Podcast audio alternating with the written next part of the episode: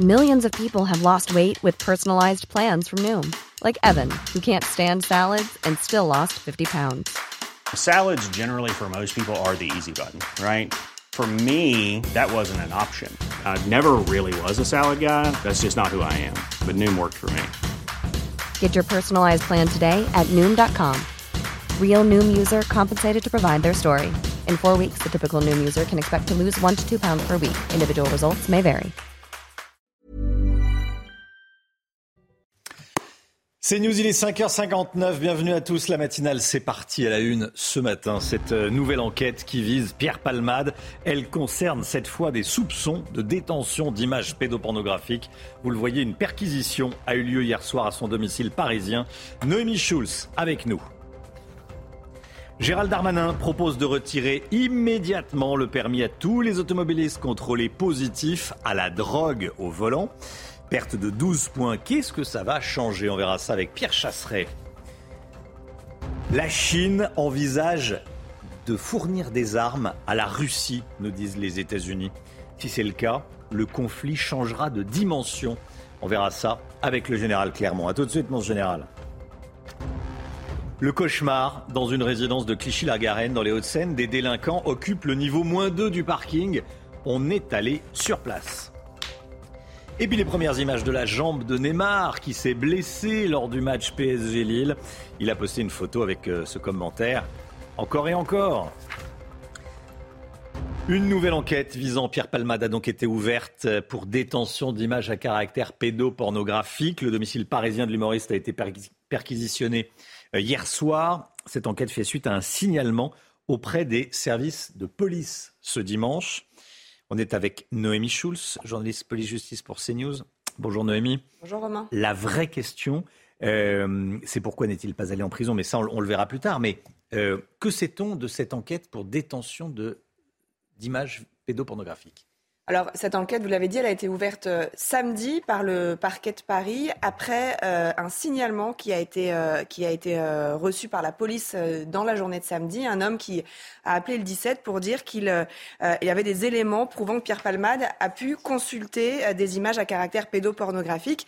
Cet homme aurait notamment expliqué qu'il existe une vidéo sur laquelle il y a Pierre Palmade en train de regarder de, telles images. Alors, cette enquête débute tout juste. Elle a été confiée à la brigade euh, de protection des mineurs euh, de Paris. Euh, cet homme a été entendu hier par les policiers. Vous l'avez dit, une perquisition a eu lieu en fin de journée euh, ce dimanche au domicile de Pierre Palman. On voit sur les images, les policiers sont repartis notamment avec euh, son ordinateur. L'objectif, c'est de voir si euh, Pierre Palmade avait l'habitude de consulter des sites à caractère pédopornographique, mais aussi s'il détenait, par exemple, dans son disque dur ces images-là, parce que c'est ça qui est puni par la loi, et non pas le fait d'avoir regardé peut-être ponctuellement un film. Dans les prochains jours, on peut imaginer bien sûr que Pierre Palmade va lui-même être convoqué, être entendu euh, pour avoir euh, sa version euh, des faits. Et la question qui se pose actuellement, c'est de savoir si ces, nouveaux éléments sont de nature à, avoir des conséquences, à remettre en cause son assignation à l'hôpital. Vous savez que son avocate a obtenu vendredi qu'il ne soit pas placé en détention, mais assigné à l'hôpital, au service addictologie de l'hôpital Paul Brousse à Villejuif. Le parquet de Melun était opposé à, cela. Il a fait donc appel de cette décision et ça sera à nouveau débattu devant la Chambre de l'instruction de la Cour d'appel de Paris dans les prochaines semaines, dans un délai maximum de deux mois.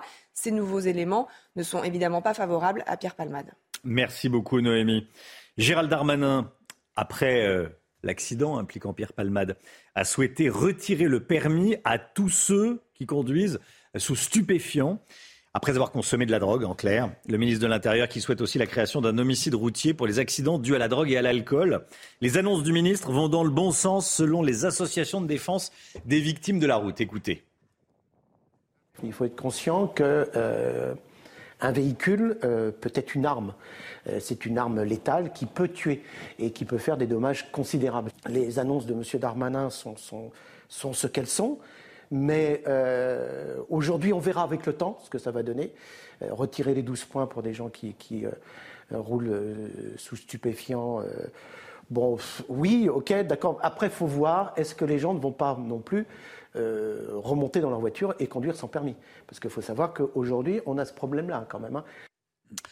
La Chine envisage de fournir des armes à la Russie, selon le secrétaire d'État américain qui s'est entretenu avec son homologue chinois. Pékin envisage de fournir un soutien létal à la Russie. Oui, Anthony Blinken a mis en garde contre les implications et les conséquences pour la Chine, qu'elle, si elle apportait un soutien matériel à la Russie dans sa guerre en Ukraine, ou si elle l'aidait à échapper aux sanctions occidentales. Écoutez-le. Nous avons été préoccupés dès le premier jour par cette possibilité.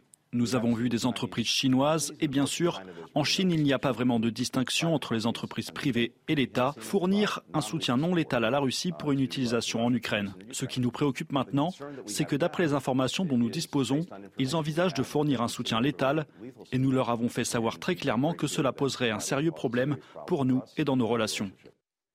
Général Bruno Clermont avec nous. Bonjour mon général. Euh, est-ce que la Chine peut vraiment rentrer dans le conflit en fournissant des armes à la Russie?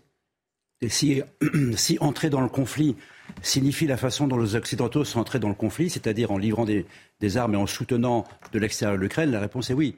Euh, on assiste en fait, on assiste à quoi? On assiste en fait à une sorte de masque qui tombe, euh, d'une sorte de fin des illusions, puisqu'on imaginait que la Chine en fait avait euh, soutenait mollement la Russie et avait peur des sanctions. En réalité, la Chine soutient très fermement la Russie et la peur des sanctions elle commence à disparaître parce que la Chine a compris que dans tous les cas, les Occidentaux ne veulent pas refaire avec la Chine ce qu'ils ont fait avec la Russie. Ils vont couper leur lien de dépendance avec la Chine. Donc, en quelque sorte, aujourd'hui, euh, le président Xi Jinping a plutôt intérêt à défier les, Américains au travers de ce conflit et, à renvoyer euh, et à soutenir son partenaire euh, russe le, plus longtemps possible. De quelles armes pourrait-il s'agir? Il faut d'abord, il faut bien se rappeler qu'il y a une très forte coopération militaire entre la Russie et la Chine depuis de nombreuses années, euh, des programmes d'armement communs, des exercices communs. Donc en réalité, si on prend la comparaison avec ce qui s'est passé euh, du côté occidental, on pourrait assister au même type de livraison dans un mode un peu plus rapide, puisque vous on le sait, côté occidental, c'est allé crescendo d'armes de, petite puissance vers des armes de forte puissance. Donc là, de ce côté-là, je pense que la Chine n'a rien à craindre. Hein, en, résumons-nous, le masque euh, de la Chine, le masque qu'arborait la Chine euh, de retenue vis-à-vis de la Russie est, tombé. Aujourd'hui, euh, Xi Jinping n'a plus grand-chose à perdre. Merci beaucoup, mon général. Restez bien avec nous, bien sûr. Le calvaire des habitants d'une résidence de Clichy-la-Garenne, dans les Hauts-de-Seine, près de Paris. Vous allez voir, leur parking est squatté par des jeunes et transformé notamment en atelier de mécanique clandestin. Et ces habitants n'osent même plus descendre au sous-sol. Ils préfèrent même garer leur voiture à l'extérieur alors qu'ils payent tous les mois leur place de stationnement. Les explications de Viviane Hervier, Laura Lestrat et Laurent Sélarié. Ce soir-là, avec un téléphone portable, mais en restant à bonne distance, deux locataires filment la quinzaine de jeunes qui se rassemblent régulièrement dans le parking de cette résidence de Clichy-la-Garenne. Depuis deux ans, le deuxième sous-sol est devenu leur terrain de jeu. Ils s'y livrent à toutes sortes de trafics. Certains soirs, ils avaient observé des jeunes faisant des roues arrière avec des, deux roues motorisées. Ils avaient observé un chien de grande taille euh, qui jouait avec ce groupe de personnes qui sont là. Et nous avons pu observer que dans un certain, une certaine zone du parking, ce qu'on a appelé, nous, un atelier de mécanique clandestin existait. Les locataires ont pris des photos de diverses pièces détachées, des embrayages, des roues, des portes de voitures démontées, des scooters. Pour cette résidente, c'est sa propre voiture qui a été désossée. Les lumières, plus de, de pare-chocs, plus de plaques d'immatriculation et plus de capot. Elle a obtenu du bailleur une place au premier sous-sol. Certains garent leur voiture à l'extérieur tout en continuant à payer le parking. D'autres descendent toujours au deuxième sous-sol avec la peur au ventre. Alertée, la police effectue depuis quelques mois des rondes aléatoires sans avoir réussi pour l'instant à prendre quiconque en flagrant délit. Aurélien Pradier, ancien numéro 2 des Républicains, désormais ancien numéro 2 des Républicains, démis de ses fonctions par Éric Ciotti après ses nombreuses sorties sur la réforme des retraites. Aurélien Pradier sort du silence. Le député du Lot qui a dénoncé dans un communiqué ce week-end une décision contraire à l'exigence du rassemblement et au respect de tous les adhérents. Bon, Florent Tardif, derrière cette formule presque polie, Aurélien Pradier décoche quelques flèches. Oui, dont la cible principale n'est hmm. autre qu'Éric Ciotti. Regardez ce qu'il a publié euh, dans un communiqué, c'était ce week-end. Je refuserai toujours euh, que la droite devienne peu à peu la béquille conciliante de la Macronie. Aurélien Pradier dénonce ici, vous l'avez compris, la stratégie de la direction des Républicains d'Éric Ciotti et d'Olivier Marlex, notamment le président du groupe LR à l'Assemblée nationale, d'avoir conclu un accord en coulisses avec le gouvernement sur la réforme des retraites, parlant même je le cite, de négociations d'arrière-cuisine politique. Il menaçait d'ailleurs, Romain, euh, de ne pas voter le texte à l'Assemblée euh, nationale, texte qui a été débattu la semaine dernière.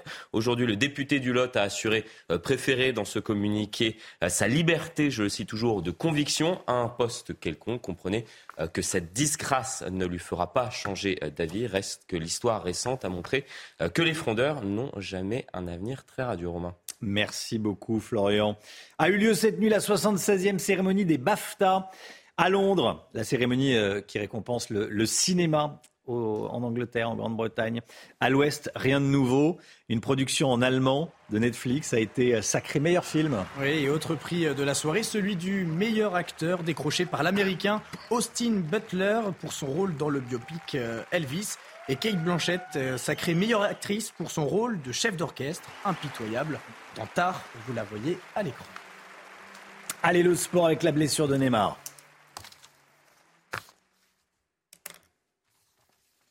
Votre programme avec les déménageurs bretons, des déménagements d'exception. On dit chapeau les bretons. Information sur déménageurs-bretons.fr. Neymar qui a publié cette nuit une photo de sa jambe blessée sur Instagram. Hein. Oui, regardez, il a publié donc euh, cette photo euh, en écrivant dessus euh, encore et encore. connu hein, pour se blesser régulièrement aux chevilles, Neymar a reçu le soutien de son coéquipier Kylian Mbappé. Reste fort, toute l'équipe attend ton retour très bientôt. Allez mon frère, a-t-il dit sur Instagram. Selon le, Parisien, Neymar souffre d'une entorse et sera absent trois semaines au moins. Le Brésilien est d'ores et déjà forfait pour le match euh, contre l'OM au Vélodrome dimanche. Reste à savoir s'il pourra jouer le match euh, retour contre le Bayern de Munich. C'est le 8 mars, le 8 mars prochain. Bon, et puis victoire pour l'OM face à Toulouse. Hein. Oui, les Phocéens eh bien, se sont imposés hier soir dans la Ville Rose en clôture de la 24e journée de Ligue 1. Score final 3 euh, buts à 2. Malgré une première mi-temps difficile à cause d'un but des Toulousains dès la troisième minute. Marseille a su se rattraper. Avec cette sixième victoire consécutive, les Marseillais confirment leur statut de meilleure équipe du championnat à l'extérieur. Au classement, 5 points les séparent du leader parisien à semaine du euh, Classico. C'était votre programme avec les déménageurs bretons, des déménagements d'exception. On dit chapeau les bretons. Information sur déménageurs-bretons.fr. C'est News, il est 6h11. Bon réveil à tous, bonnes vacances si vous débutez votre semaine de, vacances. Bon courage si vous partez travailler. Dans un instant, on va euh, parler des menaces, j'allais dire, du ministre de l'Intérieur après l'accident de, Pierre Palmade. Il veut être plus sévère. On verra euh, avec quelle efficacité. Je poserai cette question, bien sûr, à Pierre Chasseret. Bonjour Pierre. Bonjour Et à tout de suite. C'est News, il est 6h14. Dans un instant, l'écho avec Eric de Reitmaten. On va parler de la French Tech, hein, de la, comment dire, des, nouvelles technologies à la française. Hein. Ça sera dans, juste après le, point info avec Augustin Donadieu. Et la Chine envisage de fournir en armes à la Russie. Selon le secrétaire d'État américain qui s'est entretenu avec son homologue chinois Yang Yi, Pékin envisage de fournir un soutien létal à Moscou. Anthony Blinken a mis en garde contre les implications et les conséquences pour la Chine si elle apportait un soutien matériel à la Russie dans sa guerre en Ukraine ou si elle l'aidait à échapper aux sanctions occidentales. Et la Turquie a annoncé ce dimanche avoir arrêté la majorité des recherches. 45 000 personnes ont perdu la vie dans le violent séisme du 6 février dernier.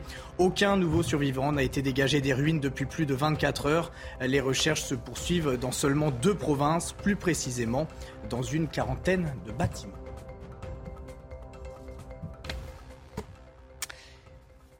Les... Énormément d'actualités énormément d'actualités et on va commencer avec Emmanuel Macron qui reçoit aujourd'hui les acteurs de la technologie. Il y en aura une centaine à l'Elysée, Eric de Ritmaten. Qu'est-ce qu'il faut en attendre? Ça marche la French Tech?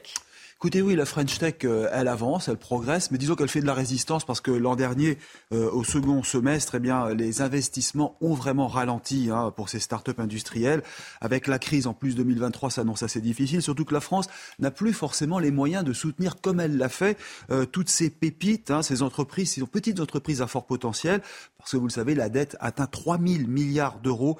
donc l'État doit permettre pourtant de miser sur ces entreprises parce que ce sont elles qui vont relancer ou soutenir l'industrie en France. Alors, ce qui est nouveau, c'est qu'actuellement, eh bien, vous avez quand même de l'emploi hein, qui a été créé par ces start-up euh, technologiques. Cela représente 50 000 emplois précisément. Ça a progressé de 70% depuis 2020. C'est bien, mais finalement, c'est encore peu insuffisant par rapport à ce que pesait autrefois l'industrie. Puis surtout, comme le disait récemment euh, le ministre du Commerce extérieur, Olivier Becht, la France doit exporter ce savoir pour générer de la valeur ajoutée. Alors, parce que jusque-là, ce n'était pas le cas. Hein. Les start-up qui marchent, qui fonctionnent, créent peu d'emplois et peu de valeur ajoutée? Et eh oui, ce sont des start-up euh, qui ont réussi, bien sûr, hein, euh, mais qui ne créent pas forcément d'emplois. Si je vous cite Blablacar, Doctolib, venteprivée.com, Deezer, bien sûr que ce sont des belles réussites. Euh, elles valent plus d'un milliard, c'est ce qu'on appelle euh, des licornes. Il y en a 26 en France, mais euh, le problème, c'est qu'elles ne créent pas vraiment de valeur ajoutée en France. Emmanuel Macron va donc dévoiler ce matin 27 nouvelles pépites qui sont prometteuses, et pas que des fintech, pas que des banques ou des super logiciels euh, donc, autour de la technologie Internet, mais bien des entreprises industrielles. Alors je vous donne quelques exemples. Vous avez un producteur de batteries propres, vous avez un spécialiste de la recharge rapide pour voitures, un fabricant de protéines à base d'insectes pour l'alimentation animale, un gestionnaire de réseau Wi-Fi, tout cela 100% français et donc créateur de futures richesses. Voilà ce qu'il faut. Alors le gouvernement s'est fixé pour objectif d'avoir une centaine de grandes réussites en 2030 avec usines, emplois. Alors oui, c'est un sacré pari. Merci beaucoup Eric Dorit Maten. Pierre Palmade, il a été mis en examen pour homicide involontaire. Euh, il est donc assigné à résidence sous surveillance électronique à l'hôpital, hein, à l'hôpital Paul Brousse à Villejuif. C'est là-bas qu'il reçoit des soins et qu'il va devoir se sevrer. Alors comment ça va se passer? Écoutez les explications, elles sont signées Maëva Lamy. Ces prochaines semaines, Pierre Palmade va se sevrer. Une première étape cruciale, mais qui peut être difficile. Il y a la dépression, il y a l'angoisse. On a effectivement surtout des médicaments qui sont, qui sont calmants. Le personnel médical va identifier les addictions dont il souffre, par exemple les drogues, l'alcool, le tabac, mais aussi le sexe. L'acteur va également passer un bilan de santé afin que les médecins puissent assurer une prise en charge adaptée. Dans des centres d'actéologie, on s'occupe autant de la question physique que de la question psychologique, de la distanciation euh, par rapport aux produits et puis des raisons pour lesquelles ils sont, ils sont rentrés dans les produits. Durant les premiers jours de cette cure, Pierre Palmade ne pourra pas recevoir de visite, un isolement habituel dans ce type de cas. Il peut y avoir des, services où euh, il n'y a aucun, aucun droit de sortie, où il n'y a aucun droit de contact avec l'extérieur. Et puis après, peu à peu, dans les meilleurs des cas, on, on, libère les, les, les contraintes en quelque sorte Selon les spécialistes, ces soins doivent ensuite s'inscrire dans la durée afin d'éviter les rechutes. Allez, on part à Dunkerque. Dunkerque, c'était la fête ce week-end, des couleurs, des costumes, de la musique et du hareng. Du hareng, bien évidemment. Le célèbre festival de la ville, c'était ce week-end et l'émotion était au rendez-vous, vous vous en doutez. Le lancer de hareng, concours du meilleur cri de mouette. On revient sur ces trois jours de fête traditionnelle. Nicolas Vinclair, Michael De Santos et Inès Alicane. C'est un cri un peu particulier, celui du tout nouveau vainqueur d'un concours insolite. Le cri de la mouette. Face à une quinzaine de candidats, c'est Lucien qui décroche la palme, tant convoité. La salle est comble et les spectateurs en liesse.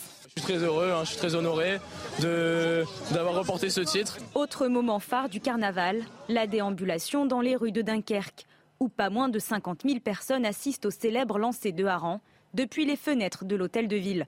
Le maire, habillé en corsaire, Patrice Vergrit, lance des frites pour la rime avec son nom de famille. Au total, pas moins de 450 kilos de harengs sont jetés, symbole de l'histoire des pêcheurs de Dunkerque qui allaient les pêcher près des côtes de l'Islande. Oui, je l'ai attrapé. Je me suis battu. Je me suis battu pour l'avoir. Qu'est-ce que vous allez en faire maintenant Je vais le manger. Ah ouais, bah ouais, ça se mange, c'est la tradition. Les carnavaleux, comme on les appelle ici, finissent par le rigodon, cette tradition de chant et de danse autour de la statue de Jean Bart, icône de la ville de Dunkerque. Voilà, bon, c'est chaque année la fête, une ambiance incroyable. Qui est déjà allé? Non, mais c'est. Euh, bon, ah bah. failli aller cette année, ouais. Ah, déjà, j'ai déjà pas mal. Ah Ça, on aurait aimé voir l'année prochaine. L'année prochaine, ouais, l'année prochaine, on veut voir les images. Ah, même les images. Allez, 6h20. Restez bien avec nous. Dans un instant, euh, le ministre de l'Intérieur qui veut être plus dur envers les automobilistes euh, qui ont l'inconscience de rouler après avoir pris de la drogue. On en parle avec, évidemment, Pierre Chasseret. A tout de suite. Rendez-vous avec Pascal Pro dans l'heure des pros, du lundi au vendredi de 9h à 10h30. Gérald Darmanin propose d'être beaucoup plus dur envers les consommateurs de stupéfiants qui prennent le volant en supprimant, Pierre Chasseret, les 12 points de leur permis de conduire.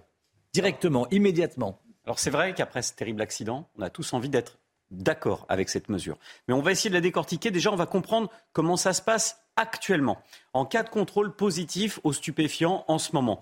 Il faut savoir que c'est un acte interdit par la loi, puisque de toute façon les stupéfiants sont illégaux, c'est un délit. Dans ces cas-là, regardez les peines qui sont encourues. La case de Pierre Palmade, évidemment, pour l'instant, se situe au niveau sans doute de l'accident mortel, donc 150 000 euros d'amende potentielle. Et euh, non, l'accident corporel. Il n'y a pas de mort. Euh on est entre les deux. Tout dépend comment va être requalifié. Oui, à l'heure qu'il est, c'est corporel. On est entre le corporel et le mortel. On ne sait hmm. pas encore comment seront qualifiées l'infraction. Donc vous voyez, les peines encourues, elles existent déjà. Si on hmm. va plus loin, on regarde en termes de permis de conduire cette fois-ci. Il faut savoir que vous risquez aujourd'hui une perte de 6 points sur votre permis de conduire en cas de contrôle aux stupéfiants mais que vous aurez d'ores et déjà une rétention de votre permis de conduire et que derrière le préfet de lui-même va suspendre ce permis dans l'attente d'une décision du juge.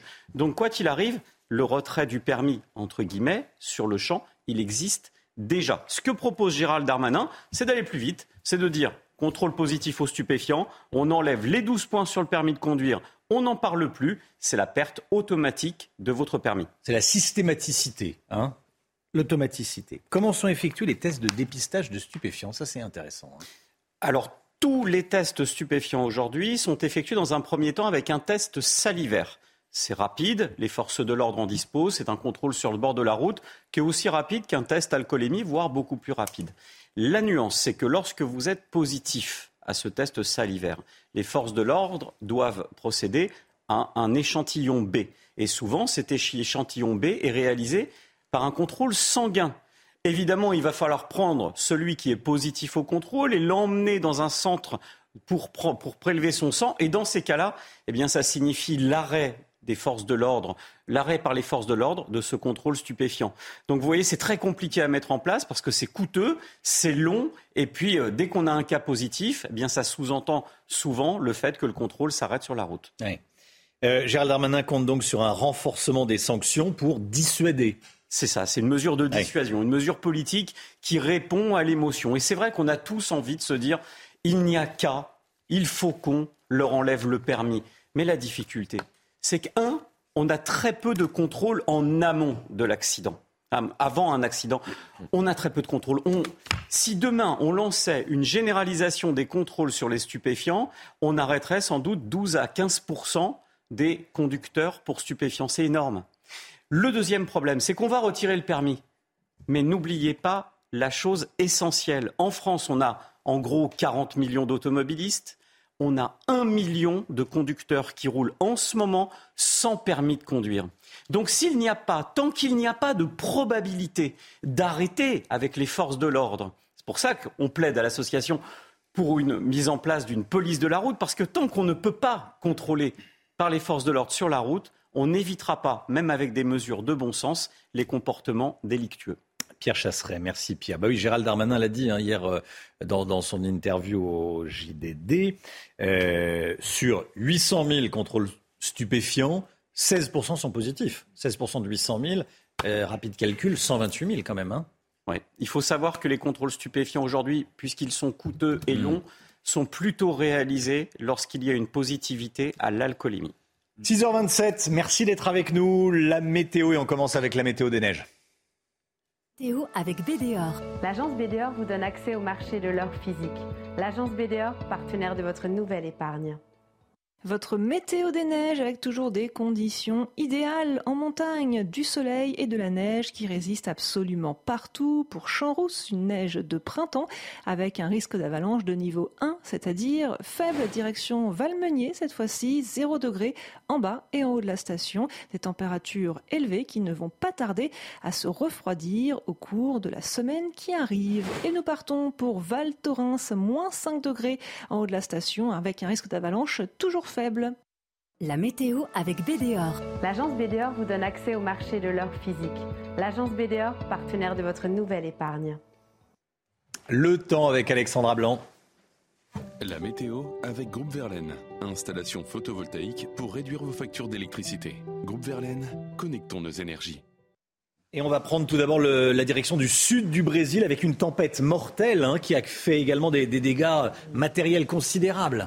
Oui, en effet, regardez la preuve en image dans le sud du Brésil. Eh bien, des dégâts considérables après le passage d'une tempête avec des vents en tempétueux. On a eu également beaucoup d'eau et donc, conséquence, malheureusement, plusieurs dizaines de personnes sont portées disparues ou encore sont décédées. Regardez ces inondations donc monstrueuses dans le sud du Brésil, juste à l'occasion, bien évidemment, euh, du carnaval du Brésil, notamment du côté de Rio ou encore de Sao Paulo. Alors, en France, eh bien, le temps est beaucoup plus calme avec un temps très, très nuageux ce matin. On a localement du brouillard le long de la Garonne, beaucoup de grisailles également euh, sur les régions du Nord. Et puis un temps assez brumeux, notamment entre la Côte d'Azur et la Corse, avec euh, localement euh, quelques nuages. Un petit peu de Mistral également en Méditerranée, mais qui va faiblir en cours de journée. Dans l'après-midi, c'est l'amélioration. C'est globalement une belle journée qui vous attend, excepté sur les régions du Nord, avec un temps beaucoup plus nuageux qu'hier, principalement entre les côtes de la Manche, le département de la Seine-Maritime ou encore les Hauts-de-France. Et puis regardez, on va conserver un temps assez nuageux, notamment entre Marseille, Nice ou encore en allant vers la Corse, avec localement un petit peu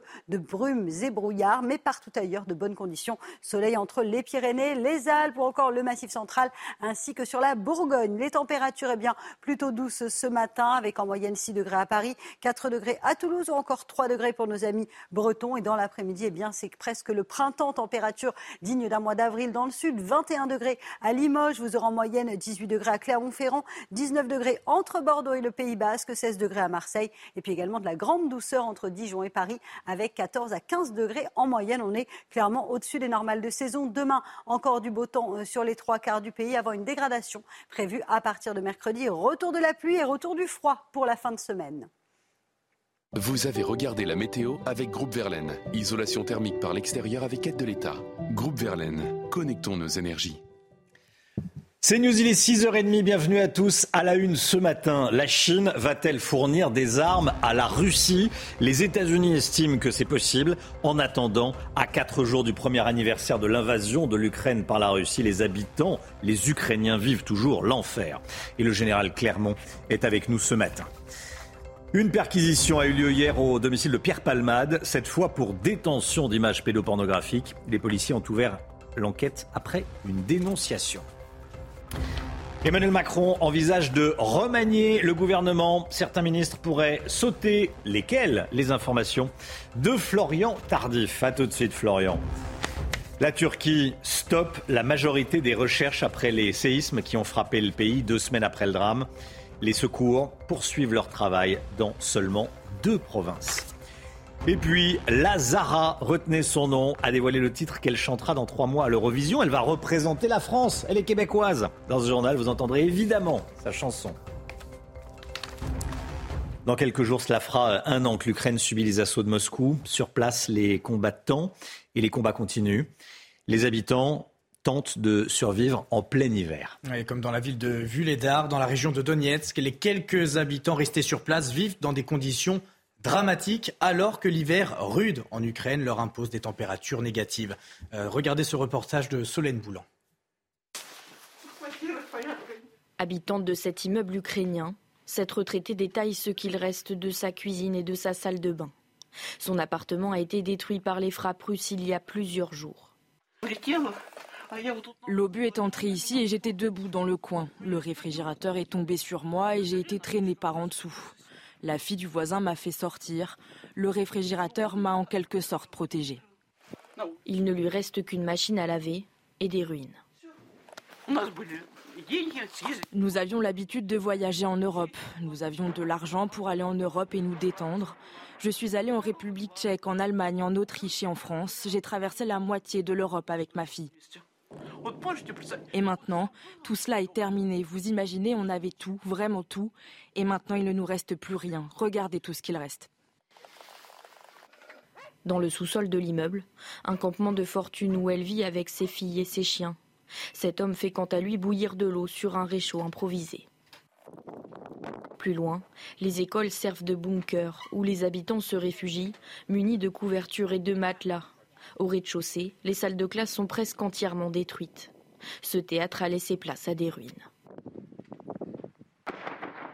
À Vuledar, dans l'est du pays, Moscou déclare gagner progressivement du terrain. Mais les positions ukrainiennes tiennent. Au moins 30 véhicules blindés russes ont été abandonnés lors d'un assaut raté. Quant à la Chine, elle envisagerait de fournir des armes à la Russie. Selon le secrétaire d'État américain, euh, Anthony Blinken, Pékin envisage de fournir un soutien létal à la Russie, des armes pour tuer, en clair. Anthony Blinken qui a mis en garde contre les implications et les conséquences pour la Chine s'il s'avérait qu'elle apporte un soutien matériel à la Russie. Quant à Emmanuel Macron, il dit qu'il ne faut pas écraser la Russie. A-t-il raison? A-t-il tort? Je poserai la question au général Clermont qui est avec nous ce matin. Gérald Darmanin souhaite retirer le permis à tous ceux qui conduisent après avoir consommé de la drogue. Et le ministre de l'Intérieur souhaite également la création d'un homicide routier pour les accidents dus à la drogue ou à l'alcool. En visite en Corse hier, Gérald Darmanin a précisé vouloir être plus dur avec ceux qui conduisent sous l'emprise de stupéfiants ou de l'alcool. Aujourd'hui, la conduite sous l'usage de stupéfiants est sanctionnée de la perte de 6 points du permis de conduire. Regardez ce reportage, c'est Léa Judas. L'homicide routier, une nouvelle dénomination mais pour les mêmes sanctions. Lorsqu'une personne provoque un accident mortel sur la route, elle est poursuivie pour homicide involontaire et risque 5 ans d'emprisonnement. Le double en cas de consommation d'alcool ou de stupéfiants. Pour cet avocat, l'homicide routier n'a donc aucun intérêt. Ça prendra peut-être tout son sens uniquement si l'on change euh, de catégorie d'infraction, c'est-à-dire si l'on passe du délit à la sphère criminelle, c'est-à-dire que euh, l'on euh, réserve au cours d'assises le fait de juger des homicides involontaires avec deux circonstances aggravantes. Avancée par le ministre de l'Intérieur Gérald Darmanin, cette mesure était attendue depuis plusieurs années par les associations de défense des victimes de la route. Mais en réalité, peu de chances qu'elle dissuade l'usage de produits illicites au volant. On va en réalité satisfaire un, besoin psychologique des victimes, et je le comprends parfaitement, mais c'est pas ça qui va empêcher malheureusement le danger et qui va euh, éradiquer les conduites à risque. C'est pas ça, c'est pas comme ça qu'on mène une politique de sécurité routière. L'an dernier, parmi les 800 000 contrôles routiers réalisés contre la drogue, 16% se sont avérés positifs. Concernant l'alcool, ce sont 3% des contrôles qui se sont révélés positifs. Et vous, vous êtes favorable ou pas à la création d'un délit d'homicide routier? Écoutez, on vous a posé la question. Il y a déjà euh, homicide volontaire involontaire qui existe et euh, qu'on peut avoir des facteurs aggravants ou atténuants en fonction des situations, mais de là à créer une nouvelle euh, infraction, je vois pas forcément l'intérêt. Bah en soi, ça reste toujours un homicide, donc que ça soit que ça soit appelé par un autre nom, ça reste la même chose. Ça reste un homicide involontaire et je pense qu'il n'y a pas nécessité de, de, différencier tout ça. Bah, si on peut changer, on peut changer les termes hein, si on veut, mais si les sanctions sont les mêmes, ça ne sert pas à grand chose. Si ça peut permettre aux gens de faire leur deuil plus rapidement, ça ne sert pas à rien. Et s'ils le demandent, c'est qu'ils en ont besoin. La Turquie a annoncé avoir arrêté la majorité des, recherches pour retrouver des, survivants sous les décombres. 45 000 personnes ont perdu la vie dans ce violent séisme du 6 février dernier. Les, les survivants, eux, ont tout perdu. Dans la ville de Antakya, au sud du pays, tout est détruit, ou presque. Vous allez le voir, les habitants manquent de tout et certains sont contraints eh bien, de quitter le pays. Marie-Victoire de Dionnet. Si des milliers de maisons se sont effondrées sur leurs habitants, d'autres résistent encore. Mais pour combien de temps Rester ou partir Cet ouvrier, lui, a pris sa décision. Ça fait mal au cœur, c'est dur. Ça fait longtemps qu'on vit dans cette maison, pas un jour ou deux. Ça fait sept ans qu'on vit ici. Mes enfants sont nés ici, dans cette maison. Et maintenant, on déménage dans une nouvelle maison. Devant les décombres, il y a ceux qui partent et ceux qui restent, ceux qui pleurent et ceux qui essayent d'en rire, comme cet opticien qui a tout perdu. Ceci appartient à une très vieille cliente. Je ne sais pas si elle va bien. Madame Asser, si vous me voyez, bonjour, vos lentilles sont arrivées. Né dans cette ville, ce père de famille compte bien y rester toute sa vie. Aucun survivant n'a été retrouvé dans Antakya depuis plus de 36 heures. Bientôt, les bulldozers sécuriseront la ville. Pour certaines familles, l'avenir se construira ailleurs, loin des débris et loin des disparus. Allez, le sport, à présent. Votre programme avec les déménageurs bretons, des déménagements d'exception. On dit chapeau les bretons. Information sur déménageurs-bretons.fr. Victoire du PSG sur Lille en Ligue 1. Au Parc des Princes, les Parisiens se sont imposés 4-3. Mbappé a inscrit le, premier but. Neymar s'est blessé.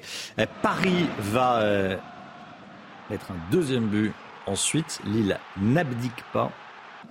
Et Paris et parvient à revenir au score. Hein.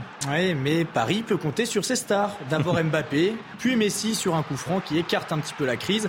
Écoutez d'ailleurs euh, l'entraîneur du Paris Saint-Germain soulagé après ce match. Déjà, elle compte sur un plan euh, mathématique, évidemment qu'elle compte sur un plan, euh, un plan moral, parce que le, match est vraiment la fin de match est quand même très difficile et vous, avez, vous arrivez à égaliser, on arrive à, prendre ces trois points dans les, dans les dernières minutes. Voilà, il y a eu une bonne, bonne réaction, un beau sursaut d'orgueil. Et puis du rugby maintenant avec Bordeaux qui recevait Clermont. Les Girondins se sont imposés 18 à 9 dans un match où aucun essai n'a été inscrit. L'Australien Zach Holmes a inscrit tous les points pour Bordeaux. Conséquence, au classement, l'UBB revient à un point de la zone des playoffs. Clermont reste coincé à la dixième place. C'était votre programme avec les déménageurs bretons, des déménagements d'exception. On dit chapeau les bretons. Information sur déménageurs-bretons.fr. C'est News, il est 6h39. Merci d'être avec nous.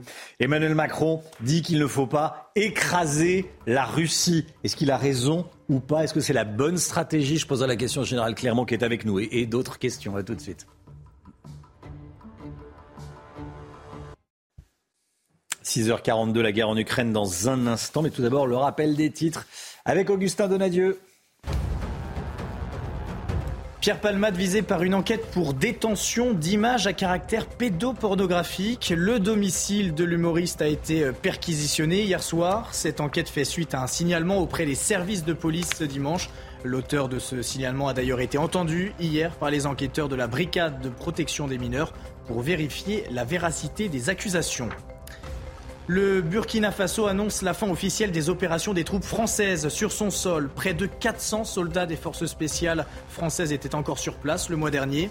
Une cérémonie solennelle de descente de drapeau a eu lieu samedi, marquant la fin officielle des opérations sur le sol burkinabé. Et une nouvelle démonstration de force de la Corée du Nord. Le pays a tiré deux missiles balistiques à courte portée en signe d'avertissement à Washington et Séoul. Un lancement fermement condamné par le secrétaire général de l'ONU. Le pays de Kim Jong-un affirme que cet exercice surprise réussi démontre ses capacités de contre-attaque nucléaire meurtrière. 6h43, Général Bruno Clermont est avec nous. Mon général, tout d'abord, euh, je voudrais qu'on revienne sur ce qu'a dit Emmanuel Macron euh, à mes confrères du Journal du Dimanche, du Figaro et, de France Inter. Emmanuel Macron a appelé Volodymyr Zelensky hier soir. Bon. Avant cela, il avait euh, dit à ces journalistes de ces trois médias euh, qu'il ne fallait pas écraser la Russie. Au clair, qu'il fallait la battre, qu'il fallait gagner la guerre en Ukraine, mais ne pas écraser la Russie il semble ménager la chèvre et le chou. Est-ce que c'est la bonne stratégie selon vous?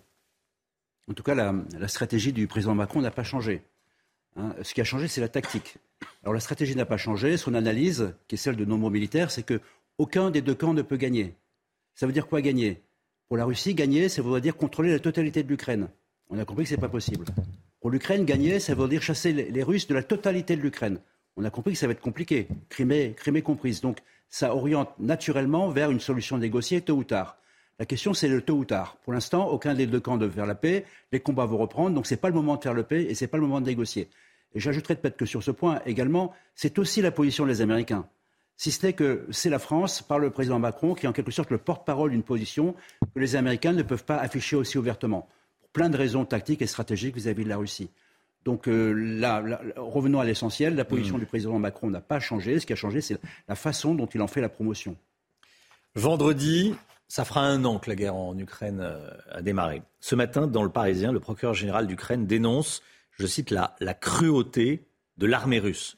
Une armée n'est pas obligée d'être cruelle. Il dénonce la cruauté de l'armée russe. Et il annonce également avoir dénombré 66 000 crimes de guerre. Ce qu'on sait, mais on le sait historiquement, c'est que l'armée russe est extrêmement brutale. Lorsque l'armée russe a envahi Berlin, il y a eu des centaines de milliers de vols, des, centaines de milliers de viols. On ne parle pas d'une dizaine ou d'une centaine. Donc la brutalité de l'armée russe, elle se retrouve également dans ce conflit. Et le droit international humanitaire est très, très simple en réalité. La guerre est définie comme étant des actions armées entre des forces armées uniquement. À partir du moment où on inclut les civils dans les frappes, où on en fait des objectifs, des cibles, on fait des crimes de guerre.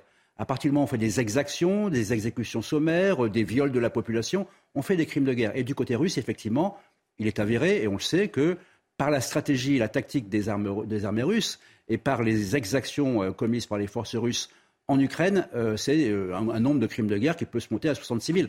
Maintenant, est-ce que ça veut dire qu'il y aura un tribunal de Nuremberg? Probablement non. Il faudrait que Poutine soit chassé du pouvoir, soit traduit devant un tribunal. Par contre, ce qui est certain, c'est que si les crimes de guerre des Russes ne seront pas traduits devant le tribunal des hommes, ils seront traduits tôt ou tard devant le tribunal de l'histoire. D'après un sondage IFOP, Fondation Jean Jaurès, publié dans le Figaro ce matin, la bonne opinion que les Français ont de l'Ukraine perd 18 points en un an. Euh, 82% de bonnes opinions il y a un an, 64% ce mois-ci. Quant à l'adhésion à la fourniture d'armes hein, à, l'Ukraine, on va regarder cet autre chiffre. Les Français et la fourniture d'armes à l'Ukraine, faut-il fournir des armes Oui, euh, 65% en mars dernier, plus que, entre guillemets, 54% euh, actuellement. Quel est votre commentaire?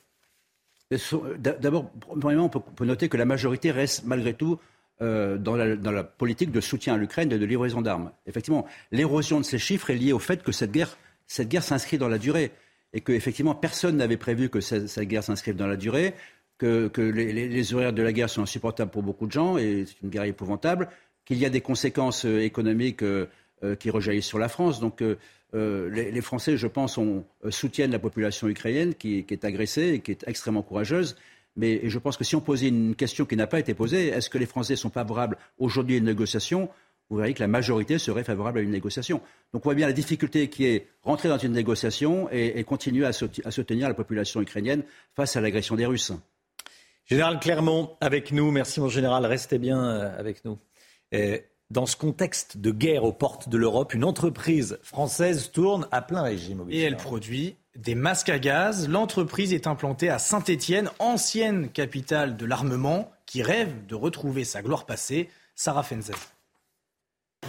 Des masques à gaz par centaines à Saint-Étienne, ancienne capitale de l'armement tricolore. Les manufactures d'armes tournent à plein régime grâce à l'accélération des commandes militaires. Notre croissance est due à l'augmentation de la menace nucléaire, radiologique, bactériologique et chimique. En 2023, nous devrions avoir une croissance de 40%. Si ces nouvelles commandes ne sont pas directement liées à la guerre en Ukraine, la menace nucléaire, bactériologique et chimique est-elle bien présente? Les armées en ont pris conscience, il fallait renouveler le stock. Aujourd'hui, l'entreprise y met au point les nouveaux masques à gaz qui rentreront d'ici la fin de l'année en qualification pour équiper l'armée française un long processus respecté à la lettre. Un contrôle visuel et un contrôle à l'aide d'une machine qui vérifie l'étanchéité de ce masque en injectant une pression d'air à l'intérieur. Et voilà, si la pression est bonne, le masque est déclaré OK. Les premières livraisons sont attendues dans 3 ou 4 ans.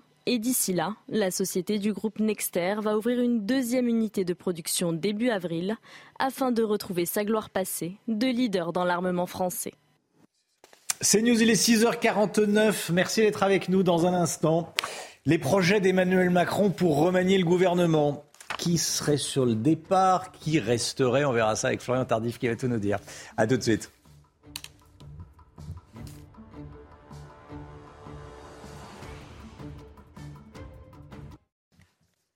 6h52, la politique avec vous, Florian Tardif. Emmanuel Macron, en retrait sur la réforme des retraites, prépare déjà en coulisses l'après. Florian, le président de la République, réfléchit à la possibilité d'un remaniement Et oui, tout à fait, Romain, car Emmanuel Macron est agacé, agacé, euh, car ça ne bosse pas assez, m'explique une personne de son entourage, ça ne bosse pas assez, comprenez, euh, peu dans son entourage, au sein du gouvernement, son force de proposition. Et cela énerve euh, le président de la République qui estime que le gouvernement est constitué majoritairement de nobody, Romain. Des, des nobody à qui parfois le chef de l'État n'a même jamais parlé, renchérit une de mes sources. Connaissez-vous, par exemple, qui est la ministre de l'Enseignement supérieur?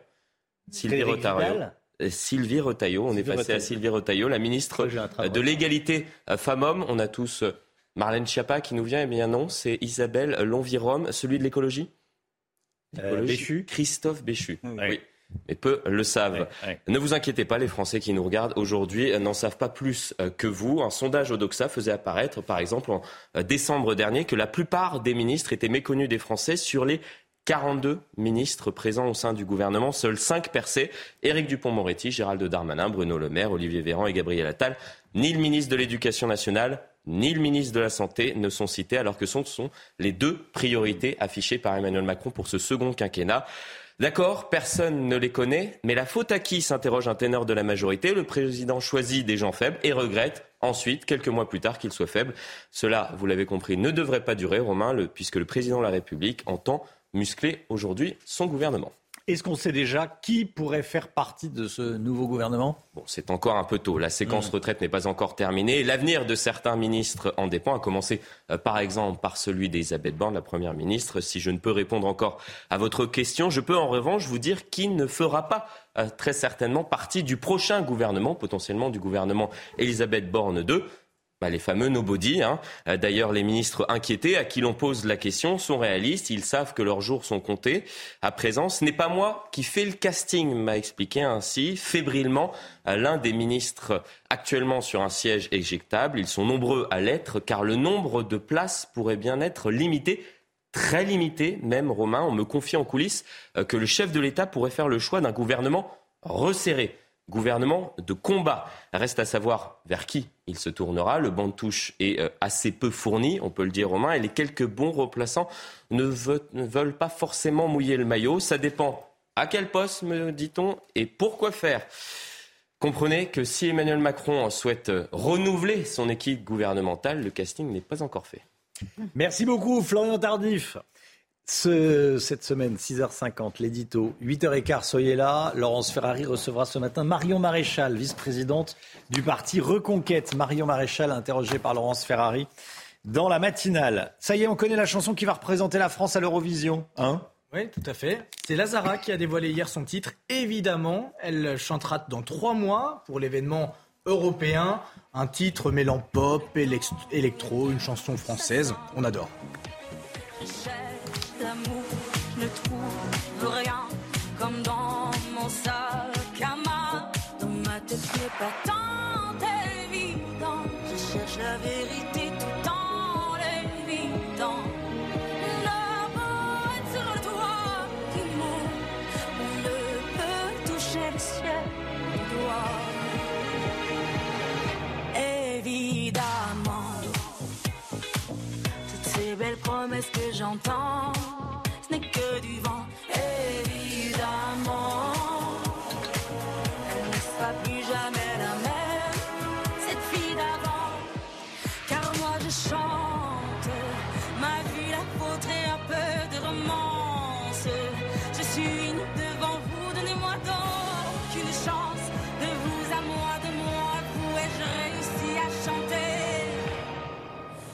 chanter la grande France. Bon, on valide Moi, je valide. Je suis confiant. Je sais pas si on sera numéro 1, mais. Non, moi, je suis pas confiant, mais je valide. Vous y allez, mais sans grande confiance. Inquiet. Inquiet, oui. Oh, les Européens vont danser dessus. oui. Noémie, bon. On a vu pire. Non, mais maintenant, il faut faire des messages avec, enfin, des, des, musiques avec un message, avec une portée symbolique forte. Je suis pas sûr que la portée symbolique soit. Non, non, non. Non, non. Mais bon, c'est dansant, c'est sympa. Mais c'est sympa. Allez, 6h57. Euh, restez bien avec nous. Le temps, Alexandra Blanc. La météo avec Groupe Verlaine. Installation photovoltaïque pour réduire vos factures d'électricité. Groupe Verlaine, connectons nos énergies. La météo et ce matin, on s'intéresse au cyclone Freddy qui va toucher l'île de la Réunion dès ce soir, hein, Alexandra. Oui, Romain, partons au cœur euh, du cyclone Freddy qui va donc toucher la Réunion aux alentours de 22 heures euh, ce soir. Ça va se passer entre ce soir et cette nuit avec au programme eh bien, des vents euh, tempétueux de l'ordre de 120 à 130 km par heure. On attend également une forte houle et donc des vagues entre 4 et 5 mètres. Situation donc chaotique attendue hein, du côté de la Réunion. Soyez bien prudents. Le cyclone qui va donc arriver ce soir, qui passe également par l'île Maurice et qui va donc se diriger après en direction de Madagascar où il devrait donc perdre en intensité en attendant euh, certaines personnes euh, qui me disaient qu'à l'instant, à La Réunion, eh bien, le ciel est vraiment euh, très calme, ciel parfaitement dégagé. Ça va vraiment se gâter à partir de ce soir. Et d'ailleurs, à noter également que ce cyclone Freddy va passer à peu près à 250 km au large des côtes réunionnaises. Au programme, allez en France métropolitaine, eh bien, des conditions météo heureusement beaucoup plus calmes. On a ce matin beaucoup de brouillard, du brouillard le long de la Garonne, du brouillard également sur les régions du Nord. Et puis un temps assez mitigé entre la côte d'Azur et la Corse, un petit peu de vent, mais qui va faiblir dans l'après-midi. Au programme cet après-midi, du soleil quasiment partout, un temps bien nuageux en remontant près des côtes de la Manche, un petit peu de brouillard également euh, sur la Marne, et puis un temps assez mitigé autour du golfe du Lion ou encore du côté de la Corse. Côté température, eh bien, c'est plutôt doux ce matin, 6 degrés à Paris, 3 à 4 degrés le long de la Garonne, et dans l'après-midi, c'est clairement le printemps, 21 degrés à Limoges, 19 degrés entre Bordeaux et le Pays Basque, vous aurez 14 degrés à Paris, et en moyenne 15 degrés entre le Lyonnais et la Bourgogne, température donc digne d'un mois d'avril, notamment dans le sud. Vous avez regardé la météo avec Groupe Verlaine. Isolation thermique par l'extérieur avec aide de l'État. Groupe Verlaine, connectons nos énergies.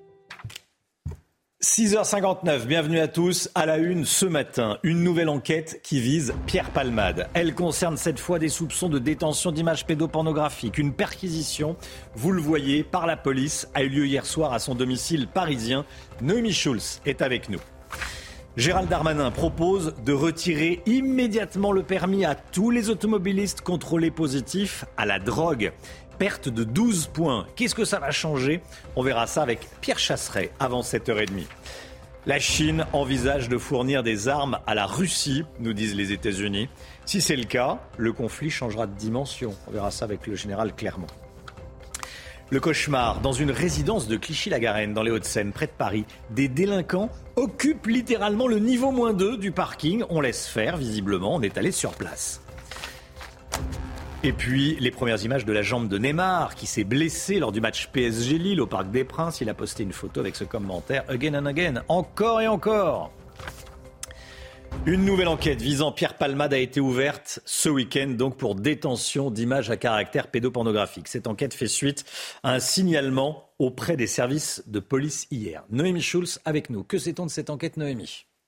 Vous l'avez dit, hein, c'est samedi qu'un homme a appelé la police pour euh, indiquer qu'il avait des éléments, notamment euh, qu'il avait vu une vidéo sur laquelle on pouvait voir Pierre Palmade en train de euh, regarder des images à caractère pédopornographique. C'est un signalement qui a été pris suffisamment au sérieux pour que le parquet de Paris ouvre immédiatement une enquête préliminaire.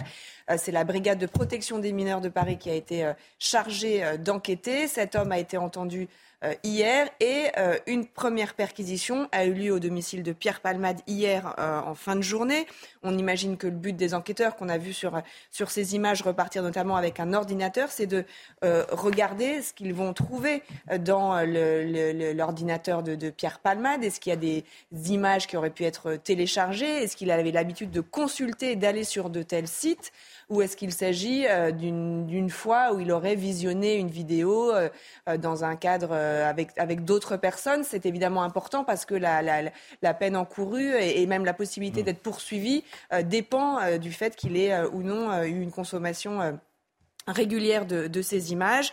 Pierre Palmade qui va devoir aussi être entendu, hein, peut-être euh, sous le régime de la garde à vue dans le cadre de, de cette enquête, qui ne fait donc euh, que débuter et qui soulève cette question. Est-ce que cela peut avoir des conséquences sur euh, son assignation à l'hôpital? On le sait, il a échappé vendredi à une incarcération, ce qu'avait souhaité le parquet de Melun. son avocate a obtenu qu'il soit assigné à résidence avec un bracelet électronique. Il est à l'hôpital, dans un service d'addictologie à l'hôpital Paul Brousse de Villejuif. Mais le parquet de Melun a fait appel. Il y aura donc un nouveau débat euh, pour savoir s'il peut euh, rester hospitalisé ou s'il doit partir en détention. Ce sera dans les prochaines semaines, dans un délai de deux mois maximum devant la Cour d'appel de Paris. C'est sûr que ces nouveaux éléments ne jouent pas en faveur de Pierre Palmade.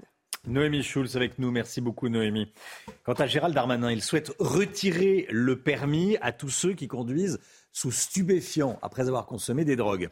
Le ministre de l'Intérieur qui souhaite aussi la création d'un homicide routier pour les accidents dus à la drogue et à l'alcool. Oui, en visite encore si hier, il a précisé vouloir être plus dur avec ceux qui conduisent sous l'emprise de drogue ou d'alcool.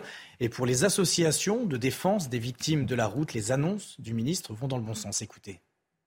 Il faut être conscient que euh, un véhicule euh, peut être une arme. Euh, c'est une arme létale qui peut tuer et qui peut faire des dommages considérables. Les annonces de M. Darmanin sont, ce qu'elles sont. Mais euh, aujourd'hui, on verra avec le temps ce que ça va donner. retirer les 12 points pour des gens qui, roulent sous stupéfiants. bon, oui, ok, d'accord. Après, faut voir, est-ce que les gens ne vont pas non plus remonter dans leur voiture et conduire sans permis Parce qu'il faut savoir qu'aujourd'hui, on a ce problème-là quand même. Hein.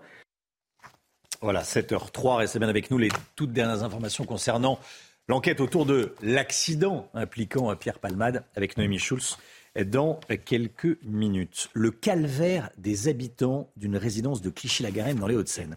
Leur parking est squatté, il n'y a pas d'autre mot, par des jeunes et transformé notamment en atelier de mécanique clandestin. Et les habitants n'osent plus descendre au sous-sol. Ils préfèrent même garer leur véhicule à l'extérieur alors qu'ils payent tous les mois leur place de stationnement. Les explications de Viviane Hervier, Laura Lestrade et Laurent Sélarié. Ce soir-là, avec un téléphone portable, mais en restant à bonne distance, deux locataires filment la quinzaine de jeunes qui se rassemblent régulièrement dans le parking de cette résidence de Clichy-la-Garenne. Depuis deux ans, le deuxième sous-sol est devenu leur terrain de jeu. Ils s'y livrent à toutes sortes de trafics. Certains soirs, ils avaient observé des jeunes faisant des roues arrière avec des, deux roues motorisées. Ils avaient observé un chien de grande taille euh, qui jouait avec ce groupe de personnes qui sont là. Et nous avons pu observer que dans un certain, une certaine zone du parking, ce qu'on a appelé, nous, un atelier de mécanique clandestin existait. Les locataires ont pris des photos de diverses pièces détachées, des embrayages, des roues, des portes de voitures démontées, des scooters. Pour cette résidente, c'est sa propre voiture qui a été désossée.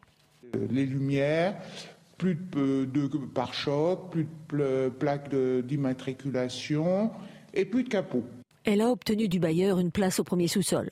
Certains garent leur voiture à l'extérieur tout en continuant à payer le parking. D'autres descendent toujours au deuxième sous-sol avec la peur au ventre. Alertée, la police effectue depuis quelques mois des rondes aléatoires sans avoir réussi pour l'instant à prendre quiconque en flagrant délit.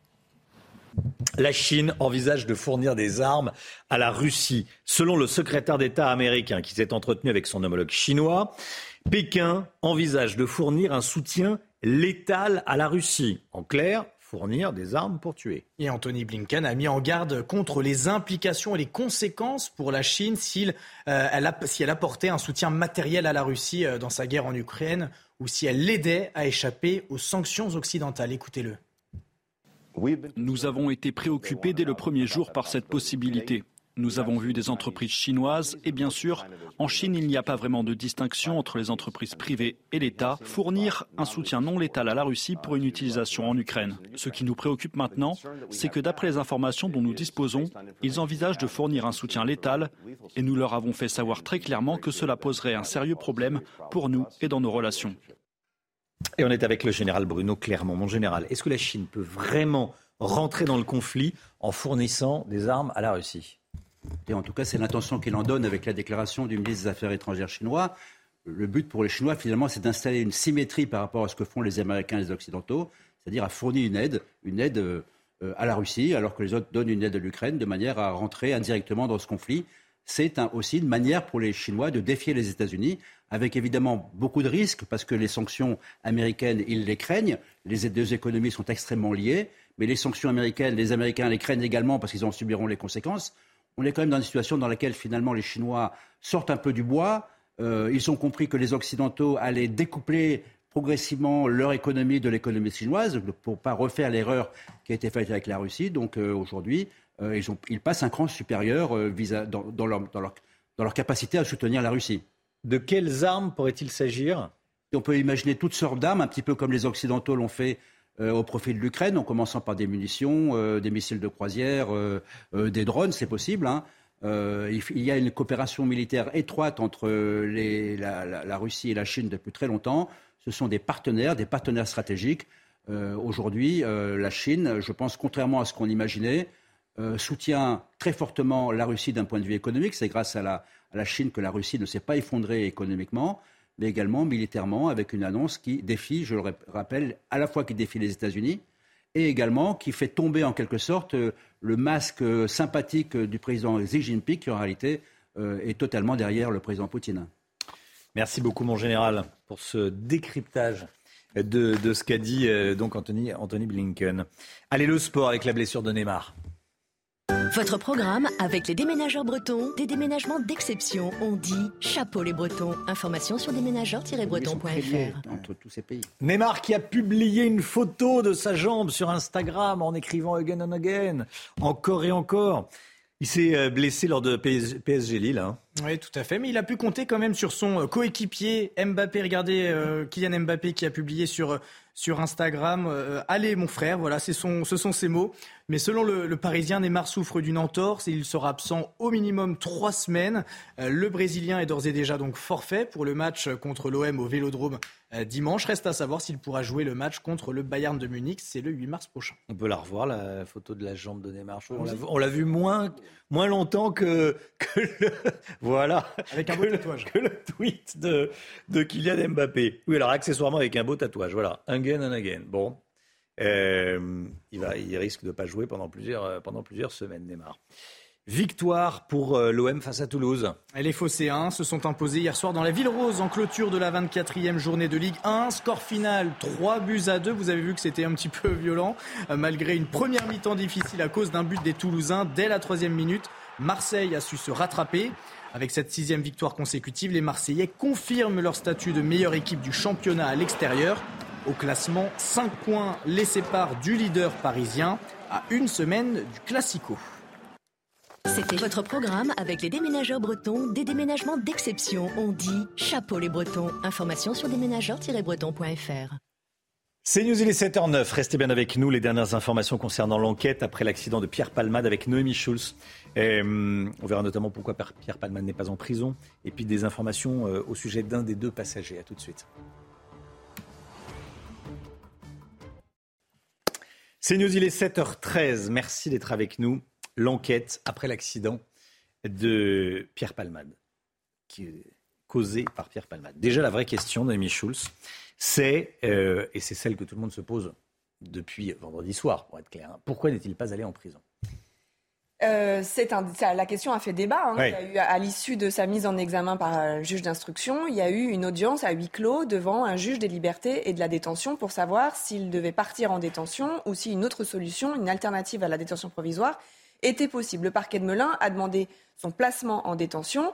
On imagine que l'avocate de Pierre Palmade est arrivée avec un dossier très solide d'une solution, en présentant une solution alternative. Elle a proposé qu'il soit hospitalisé, assigné à résidence dans un hôpital avec un bracelet électronique.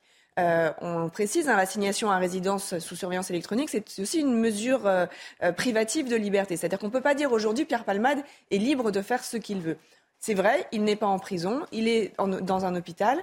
Son avocate a sans doute mis en avant le fait qu'il avait besoin de soins, que c'était une personne malade, toxicomane, euh, visiblement très accro à un certain nombre de drogues, et donc euh, il était bien plus efficace aujourd'hui, y compris pour la suite de l'enquête, pour pouvoir l'entendre ultérieurement et pour pouvoir le juger le, euh, jour où, le temps du procès, procès arrivera, qu'il était bien plus pertinent de le soigner plutôt que de l'incarcérer, où il aurait sans doute été compliqué de lui apporter les soins dont il a besoin.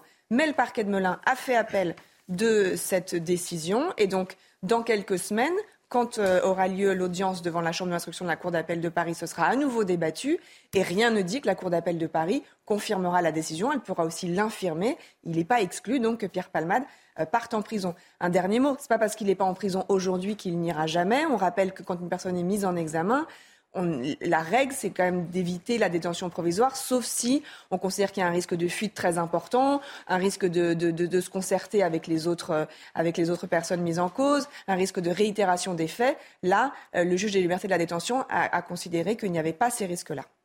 Un des deux passagers a été condamné le 2 février, donc quelques jours avant l'accident, dans une affaire de drogue.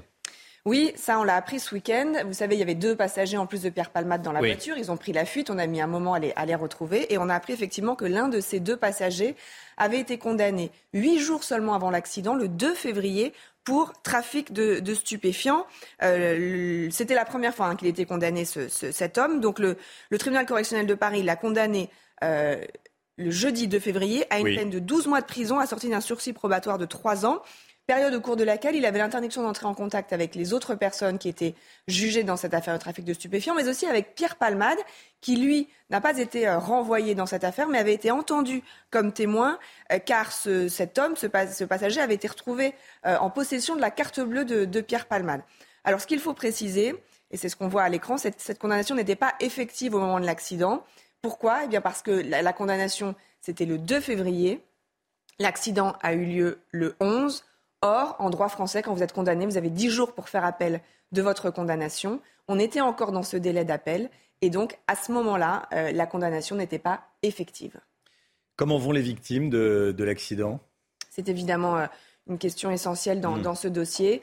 Euh, on sait que la femme qui était enceinte va mieux, même si évidemment on parle là de physiquement parce que psychologiquement elle est absolument dévastée. En revanche, le conducteur, cet homme de 40 ans et son fils de 6 ans sont toujours dans un état euh, grave, toujours en réanimation. euh, et, effectivement, les- les nouvelles ne sont pas très rassurantes de ce côté-là.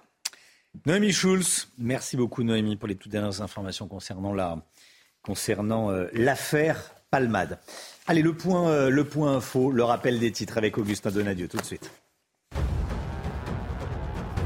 Et la Chine envisage de fournir des armes à la Russie. Selon le secrétaire d'État américain qui s'est entretenu avec son homologue chinois, Pékin envisage de fournir un soutien létal à Moscou. Anthony Blinken a mis en garde contre les implications et les conséquences pour la Chine si elle apportait un soutien matériel à la Russie dans sa guerre en Ukraine ou si elle l'aidait à échapper aux sanctions occidentales. La Turquie a annoncé ce dimanche avoir arrêté la majorité des recherches. 45 000 personnes ont perdu la vie dans le violent séisme du 6 février dernier. Aucun nouveau survivant n'a été dégagé des ruines depuis plus de 24 heures. Les recherches se poursuivent néanmoins dans seulement deux provinces, plus précisément dans une quarantaine de bâtiments. Et une nouvelle démonstration de force de la Corée du Nord. Le pays a tiré de missiles balistiques à courte portée en signe d'avertissement à Washington et Séoul. Un lancement fermement condamné par le secrétaire général de l'ONU.